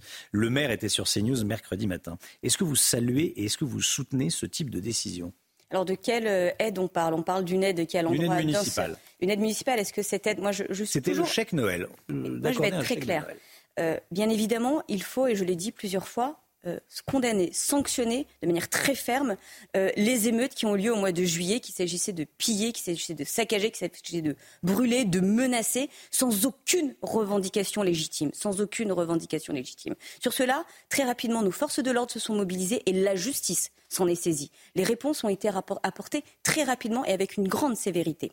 Maintenant, quand on vient effectivement venir sur ces euh, sujets, sur ces enjeux, je suis toujours très précautionneuse et minutieuse. La facilité et la, démagogie viendraient facilement venir me dire... C'est démagogue de, retirer une aide à une famille de délinquants. Quelle est, quelle est, ben justement, vous parlez de famille. Est-ce que tous les enfants de cette fratrie, peut-être qu'il y en a d'autres, sont-ils tous des délinquants? Ont-ils tous été des émeutiers? C'est pour ça que je pense qu'il faut que nous puissions apprécier l'entièreté euh, des dispositions et l'entièreté de la justesse d'une réponse dans apportée. Dans ce cas précis, avec un enfant dans la famille. Mais, euh, mais... le cas est plus général. Voilà. Vous me posez la question de façon générale. Mhm. Je vous réponds de façon générale. Donc attention, nous pouvons apprécier les choses de façon nuancée, avec une complexité d'analyse. Le plus important pour moi, c'est de savoir que ce jeune qui était un émeutier a été arrêté, interpellé et qu'il a été déféré devant la justice et que la justice l'a sanctionné. Est-ce qu'il faut aller vers plus de responsabilité des parents? C'est un souhait, on l'entend, le gouvernement le, dit, mais on voit rien venir. La Première ministre en avait parlé, l'actuelle en tout cas. Vous savez, je le redis encore une fois à l'endroit des émeutes. Les émeutes, il est faux de dire que les parents ne sont pas responsables au regard des euh, incidents et euh, des dégâts. Au final, les parents ne payent pas. Et des pourquoi? Bah Parce que euh, dans les faits. Pourquoi dans les faits C'est-à-dire ils, sont pas, ils, ne sont pas sollicités. Ils sont responsables. Ah, ils, ah, le sont, oui. Ils sont responsables. Ils sont responsables des euh, dommages et des dégâts euh, causés par euh, leurs jeunes mineurs. Ça s'appelle la loi française. Oui, mais dans les faits, ils ne. Quel, ne... quel exemple Eh ben, les exemples, ils sont, ils sont nombreux. Vous allez, il y, a jamais. Je le redis encore une fois. Non, mais je, il est important. Jamais. Non, on ne peut pas dire il ne paie jamais, excusez-moi. Je pense qu'il est important aussi de rappeler euh, les faits. C'est que les parents sont responsables civilement des dégâts causés par leurs jeunes mineurs. Et ça, je pense que c'est important de le rappeler. Maintenant, est-ce qu'il est important de toujours pointer du doigt en permanence les parents? Non, parce que dans leur grande majorité, vous le savez, nous sommes de nombreux à être parents, nous sommes préoccupés et mobilisés pour euh, l'émancipation euh, de nos enfants. Maintenant, est-ce qu'il y a dans certains cas des parents défaillants? Oui, mais attention à ne pas généraliser. Voilà, il y a certaines communes, je pense notamment à la métropole de Limoges, qui euh, sollicitent et qui font appel à la responsabilité civile des, parents par le biais des assurances et, ils arrivent à faire payer, mais ce pas les parents qui. Euh, vous voyez, déjà, on est arrivé sur la nuance par rapport à ce que vous me disiez tout ah à l'heure. Euh, voilà, mais il y, en a très très peu.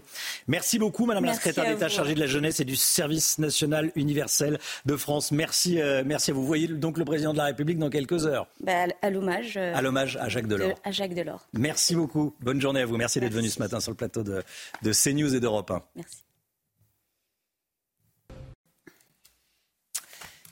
La grande interview de Prisca Thévenot, voilà, secrétaire d'État en charge de la jeunesse et du service national universel du SNU, qu'elle souhaite obligatoire. Voilà, elle veut que ce soit obligatoire. Mais on ne va pas tourner autour du pot, il faut que ce soit obligatoire, le SNU. Bon, on verra. Euh, elle ne savait pas si elle allait rester au gouvernement, forcément.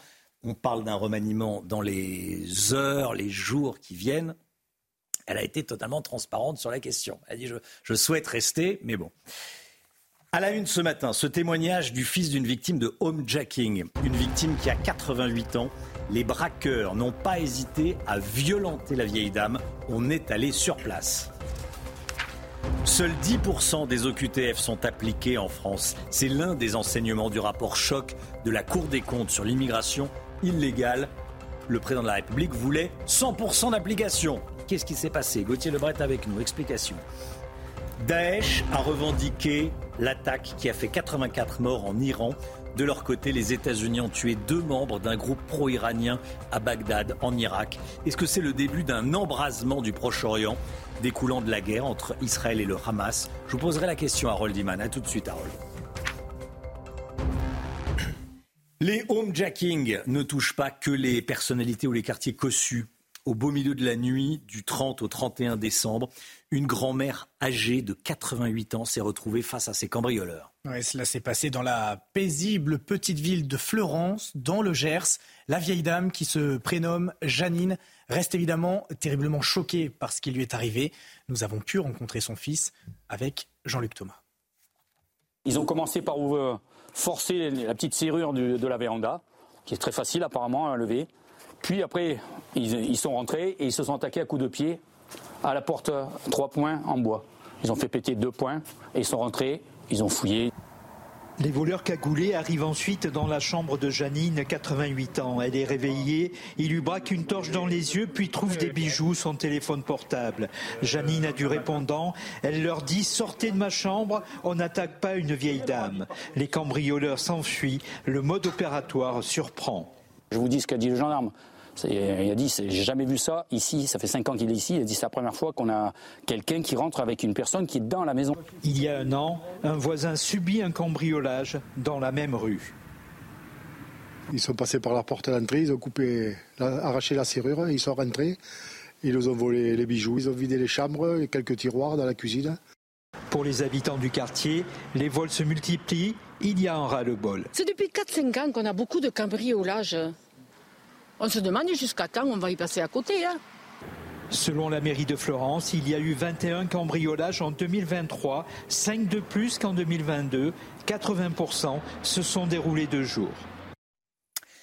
La Cour des comptes étrie le gouvernement sur sa politique de lutte contre l'immigration irrégulière. Les magistrats qualifient d'inefficace la stratégie de la France pour appliquer les, les OQTF. Selon eux, une petite minorité des étrangers sous le coup euh, d'une obligation de quitter le territoire français sont véritablement expulsés, l'équivalent euh, d'un sur dix, 10% euh, de ces étrangers. Patrick Stefanini, ancien secrétaire général du ministère de l'Immigration, était en direct avec nous dans la matinale de CNews tout à l'heure. Il a notamment déploré le fait que les différents départements ministériels ne collaborent pas assez pour lutter contre l'immigration. Écoutez.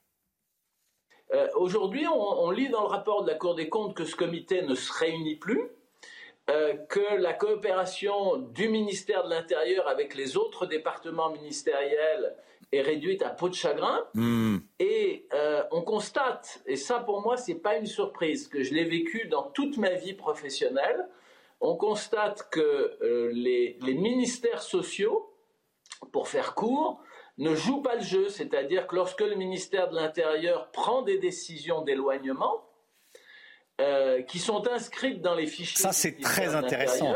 Il n'y a pas de conséquences en termes de prestations sociales. Voilà, c'est-à-dire que euh, on peut vous déclarer sous OQTF, obligé de quitter le territoire français, et vous continuez à bénéficier de la sécurité sociale et, euh, et, des, et des, aides sociales. Les, services informatiques ne sont pas connectés. Euh, Gauthier Lebret, j'ai pas rêvé. Emmanuel Macron a bien promis qu'il ferait tout pour appliquer 100% des OQTF. Ah, on en est à 10%. Il avait promis d'atteindre les 100% de QTF et pas à une seule reprise. Il l'a promis plusieurs fois, tout comme d'ailleurs son actuel ministre de l'Intérieur, euh, Gérald Darmanin. On n'est même pas à, 10%. Donc vous voyez un peu le schisme entre la promesse et le résultat. Alors, sentant euh, le rapport de la Cour des comptes arriver, Gérald Darmanin, au moment où ce rapport a été euh, révélé, eh bien révélé lui-même que l'augmentation des expulsions pour les délinquants étrangers était de 30% le parfait contre-feu euh, médiatique pour prouver que le gouvernement ne fait pas rien. Et plus dérangeant, ce rapport, il est prêt depuis le mois de décembre. Il est prêt même depuis le débat sur la loi immigration au Parlement. Il aurait pu venir alimenter ce débat. Eh bien non, Pierre Moscovici, qui juge fantasmatique la promesse de 100% des OQTF euh, réalisés, n'a pas voulu révéler ce rapport à ce moment-là pour ne pas peser justement sur le débat euh, démocratique à l'Assemblée nationale. Alors c'est vraiment un drôle d'argument parce que quel est le but de la Cour des comptes et de ce rapport, si ce n'est de changer euh, la politique Alors peut-être que le président de la Cour des comptes, ancien ministre socialiste, se disait que ce rapport allait plutôt pousser vers des mesures plus euh, droitières et plus strictes pour euh, augmenter le taux d'exécution des obligations de quitter le territoire français. Et donc il a décidé eh de garder ce rapport pour le mois de janvier. C'est bien facile alors que la loi immigration a été votée et que, à mon avis, on ne va pas en reparler de l'immigration au Parlement de sitôt vu ce qui s'est passé. Merci Gauthier. un rapport de la Cour des comptes euh, qui vous choque. Euh, sur les 10% d'OQTF appliqués seulement, euh, qu'est-ce que vous en pensez? Je vous pose la question depuis le début de la matinale, vous savez, avec le, QR code. Voilà vos réponses. Je suis très choquée par le fait qu'on ne fasse rien pour arrêter les migrants. Je suis au Pays Basque et il y a énormément de migrants qui passent par la frontière et les policiers les arrêtent et malheureusement, ils sont obligés de les relâcher. Alors, la solution, c'est que M. Macron démissionne et qu'on mette un gouvernement en place qui soit beaucoup plus efficace. Bien sûr que ça me choque qu'on expulse que 10% des OQTF quand on voit qu'il y a des viols, il y a des agressions en France de plus en plus. Euh, on a un ministre de l'Intérieur qui nous raconte que des bobards et il dit qu'il fait tout, mais en fait, il ne fait pas grand-chose. On a un président de la République qui à la botte de l'Europe euh, et qui ne fait rien. Donc, il faudrait un référendum en France, qu'on nous écoute et qu'on agisse pour le bien-être des Français. La France est une passoire. Les migrants passent sans contrôle. Emmanuel Macron et euh, Gérard Darmanin ne veulent pas visiblement faire appel à nos militaires euh, qui pourraient vraiment servir la France et protéger les Français. Donc c'est insupportable. Le remaniement ne servira strictement à rien. Ce n'est pas la peine qu'ils le fassent. Euh, les Français ne sont pas dupes. Vivement le 9 juin. Bon, les Français ne sont pas dupes, le remaniement servira à rien. Euh, Gérald Darmanin, il est donné où, Gauthier Lebret? Il, reste à l'intérieur? Potentiellement non. partant euh, du ministère euh, de l'Intérieur. Mais euh, c'est pas parce que vous partez du ministère que vous partez tout court. Alors c'est vraiment, ce serait un choix risqué à six mois des Jeux Olympiques, mais ça viendrait euh, sans doute condamner euh, une, euh, comment dirais-je, une mauvaise tenue de la loi immigration, cette motion de rejet, cette défiance qu'ont eu les Républicains envers Gérald Darmanin. Les Républicains ont trouvé que Gérald Darmanin les avait maltraités et c'est aussi pour ça qu'ils ont voté le rejet du texte et que ça a donné après ce deal en commission mixte paritaire.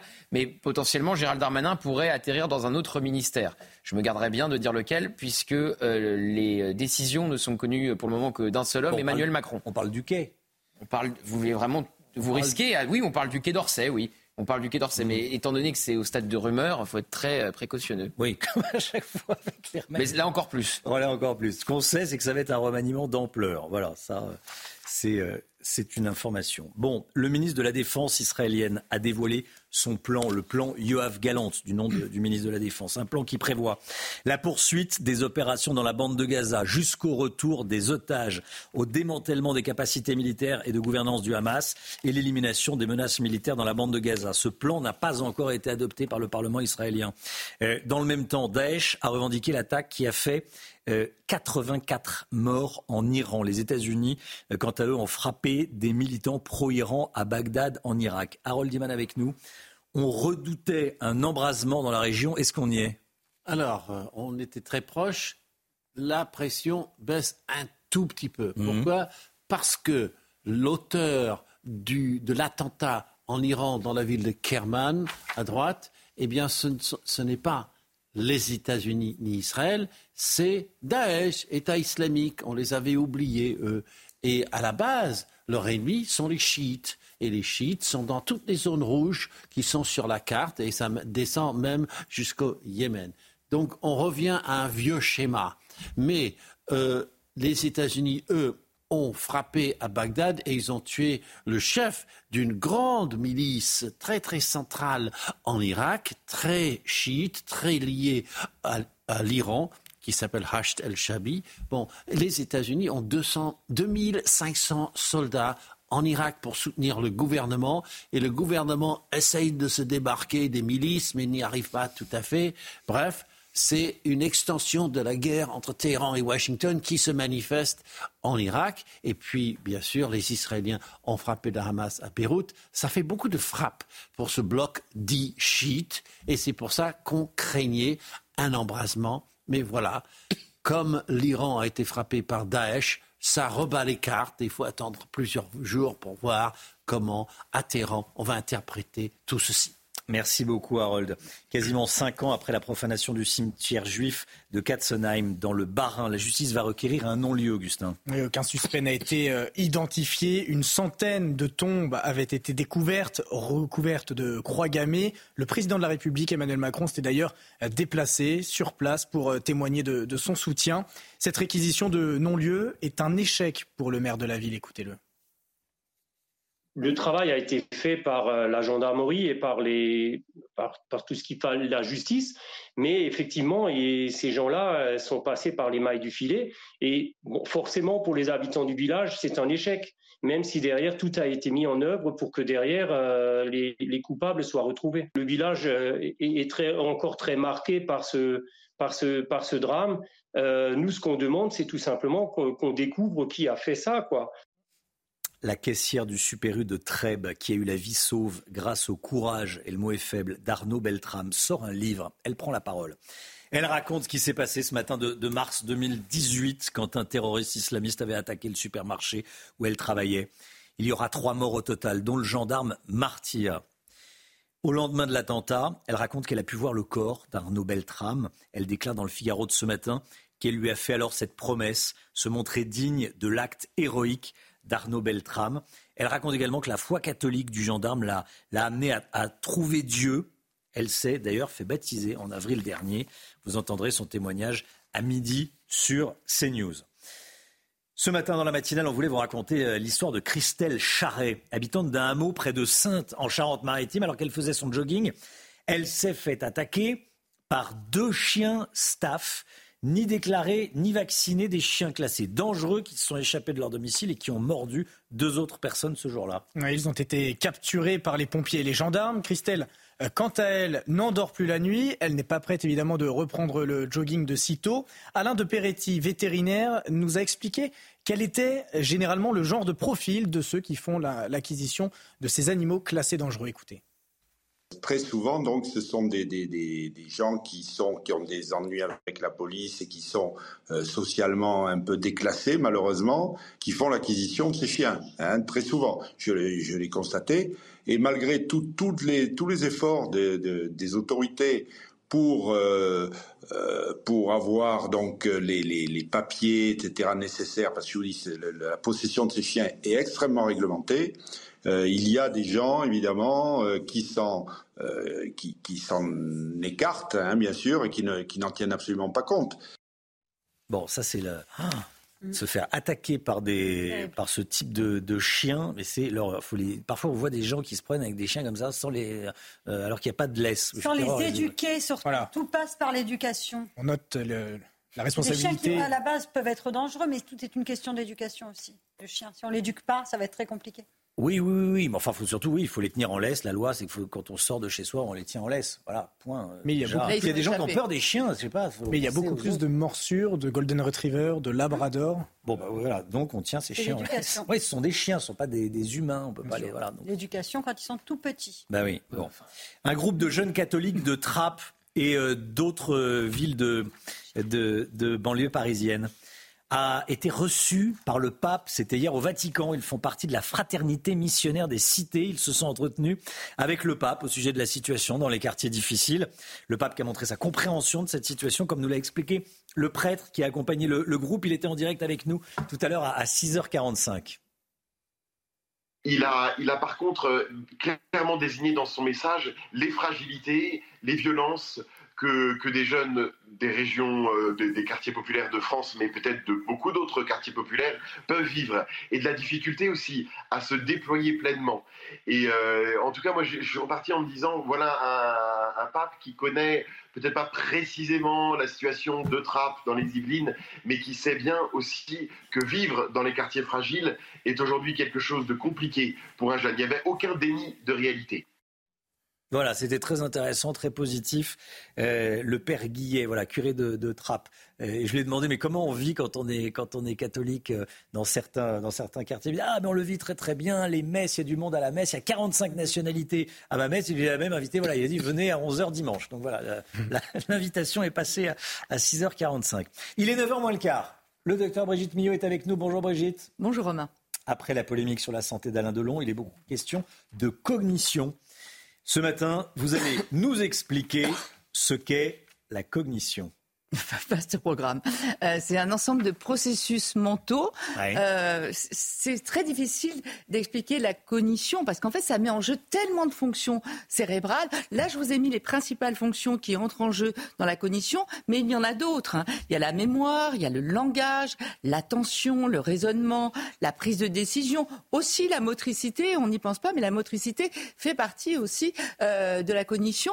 Après, il y a les émotions, il y a tout un tas de choses. Mais ce qu'il faut comprendre, c'est que si vous êtes qui vous êtes, Romain, Augustin, euh, Alex, Lomig, Harold, Petit Scarabée, c'est parce que euh, c'est grâce à la cognition, parce que ça nous permet d'être qui nous sommes et aussi de vivre en société. Là, je vous ai mis les principales fonctions que ça permet. Regardez, ça permet de communiquer avec les autres, ça permet de percevoir notre environnement, ça permet de nous concentrer, de créer, de souvenir, d'accumuler des connaissances. Enfin, je veux dire, vous voyez, c'est toutes ces fonctions qui sont essentielles à, vivre, à être qui nous sommes et aussi à vivre ensemble. Alors, c'est la cognition avec l'âge chez quasiment tout le monde, elle peut s'émousser un petit peu. Hein. On, va dire que c'est rare euh, d'avoir une mémoire formidable jusqu'à la fin, de sa vie. Souvent, il y a un petit émoussement avec l'âge. Mais après, il y a tout un tas de pathologies qui peuvent entraîner des troubles cognitifs. Il y a les maladies neurodégénératives, Alzheimer évidemment, mais aussi la maladie de Parkinson, mais aussi la sclérose en plaques. Il y a les accidents vasculaires cérébraux qui peuvent entraîner des troubles cognitifs. Il y a aussi des médicaments qui peuvent en entraîner. Il y a aussi l'alcool, des drogues, euh, oui, des traumatismes crâniens. Euh, des troubles psychotiques, des dépressions, l'anxiété. C'est-à-dire qu'en fait, tout ce qui touche au cerveau peut entraîner des troubles cognitifs. Alors, si vous vous posez des questions sur vos troubles cognitifs, généralement, quand on commence à se poser des questions ou quand votre entourage commence à en poser, c'est qu'il peut y avoir déjà euh, une atteinte. Sinon, on ne s'en pose pas, sauf pour les psychotiques qui, eux, ne sont pas conscients. Euh, il y a des tests. On s'en aperçoit soi-même Alors, tout dépend. Si vous avez... L'entourage, je l'imagine facilement. Tout dépend de la pathologie. Quand vous avez fait un AVC, euh, on sait qu'il y a des troubles euh, de la motricité, par exemple, du langage, etc. Tout dépend vraiment de la cause. Après, euh, il y a des tests pour analyser ces troubles. Il y a différents tests. On va vous poser, faire tout un tas de questions, une trentaine de questions. Là, je vous ai mis deux tests dont qui sont assez usés, enfin usités, pardon, euh, quand on cherche à explorer la cognition. J'ai un problème de cognition ce matin. Euh, il y, a le test, il y a le test des cinq mots. On vous donne, euh, généralement, c'est un neuropsychologue qui vous fait passer les tests. Musée, limonade, sauterelle, passoire, camion. Et on vous dit, je retenez-les. Mhm. Je vais vous faire faire une autre tâche pour voir si cinq minutes après, vous vous en souviendrez. Éventuellement, cinq minutes après, je vais vous faire le test. Euh, éventuellement, cinq minutes après, on pourra indexer la mémoire, c'est-à-dire vous dire. Euh, il s'agissait d'une boisson, par exemple, vous voyez, ou hmm. d'un ustensile de cuisine. Vous voyez, on va pouvoir indexer si ça ne revient pas. Après, il y a le test de l'horloge. Le test de l'horloge, on va vous faire un rond, comme une horloge, et on va vous dire d'indiquer les chiffres, et puis après, on va vous demander de mettre quelques heures. Je vous ai mis quelques tests qui sont perturbés.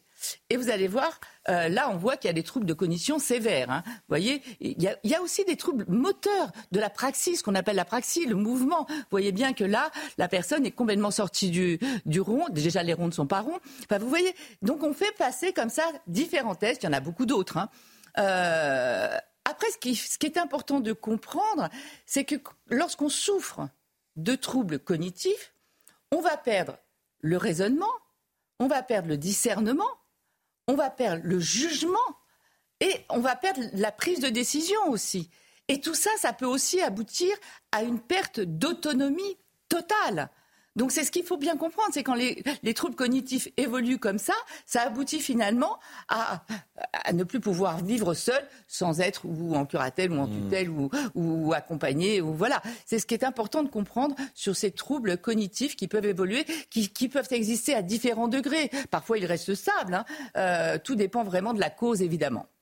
Quand on, euh, quand par exemple euh, on oublie le nom de quelqu'un. Quand il y a un mot qui, a, du mal à, venir, on se dit mais comment ça s'appelle les, cet objet les, noms, c'est tout à fait normal. D'accord. Alors sauf si votre Parfois, on pense à un acteur ou une actrice, on se dit mais comment elle s'appelle ah Non mais généralement ça, revient. Quand ça revient pas, ça devient plus compliqué. Après, le nom, ça veut rien dire. Parce qu'en fait, il faut toujours avoir des associations. Évidemment, si votre boulanger s'appelle Pétrin, vous vous en souviendrez. Mais vous voyez, c'est comme ça. Donc c'est vrai que les noms propres, c'est très difficile de s'en souvenir. Euh, après, si vous... En fait, derrière ma question, qu'est-ce qu'il faut qu'est-ce qui doit alerter au sujet de soi-même? Généralement. Chez les autres, on voit à peu près. Non, mais c'est tout à fait normal d'avoir des petits trous de mémoire. C'est tout à fait normal. Mais après, si vous, si vous retrouvez votre téléphone dans le four, ça, c'est pas normal. en revanche, si vous ne savez pas où vous êtes garé euh, la veille, ça, ça arrive euh, à tout le monde euh, régulièrement. Hein. Voilà. Ce qu'il faut comprendre, c'est qu'il faut hmm. arriver. En plus, plus ça va, ça, là, vous parlez surtout de la mémoire, mais plus ça va, plus on a des mémoires externes entre les téléphones, les ordinateurs. avant, on se souvenait de, je sais pas combien de numéros de téléphone. Oui. maintenant, on, les a tous. Donc, voilà. Donc, c'est vrai qu'il faut faire travailler sa mémoire régulièrement aussi. Merci beaucoup, docteur Millot. On vous retrouve demain, docteur Oui. 10h30 pour euh, l'émission Bonjour, docteur Millot. Euh, vous allez nous parler demain de l'effet placebo, mythe ou réalité. Et nocebo aussi. Et Moins connu. Placebo, nocebo. 8h52, dans un instant, c'est l'heure des pros avec Pascal Pro et tous ses invités avec Anthony Delon. Anthony Delon qui a choisi CNews et Pascal Pro et l'heure des pros pour parler ce matin. Belle journée à vous. Demain, c'est Anthony Favali pour la matinale. Nous, on se retrouve lundi. Merci Augustin Donnet-Dieu d'être venu dans la matinale de CNews. On se retrouvera avec euh, Gauthier Leroy. Il y aura peut-être eu le remaniement, hein, probablement. Qui sait dire. Qui sait Peut-être un début. Il faut que ça commence par le Premier ministre. Après, on nomme les ministres. Mais il faut qu'il y ait un début. C'est en plusieurs étapes. Ah, Harold Diman était avec nous, Alexandre Harold a déjà pris son cartable, son, son, cahier, son cahier déjà presque parti. Et le Guillot. Belle journée à vous dans un instant, lors des pros avec Anthony Delon.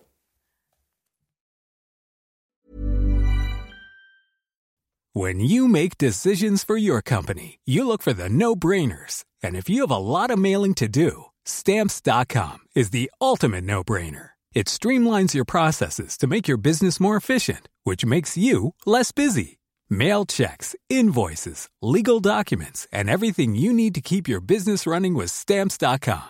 Seamlessly connect with every major marketplace and shopping cart Schedule package pickups and see your cheapest and fastest shipping options from different carriers. With rates up to 89% off USPS and UPS rates. And with the Stamps.com mobile app, you can take care of mailing and shipping wherever you are. Make the same no brainer decision as over 1 million other businesses with Stamps.com. Sign up with Code PROGRAM for a four week trial, plus free postage and a free digital scale. No long term commitments or contracts. That's stamps.com. Code program.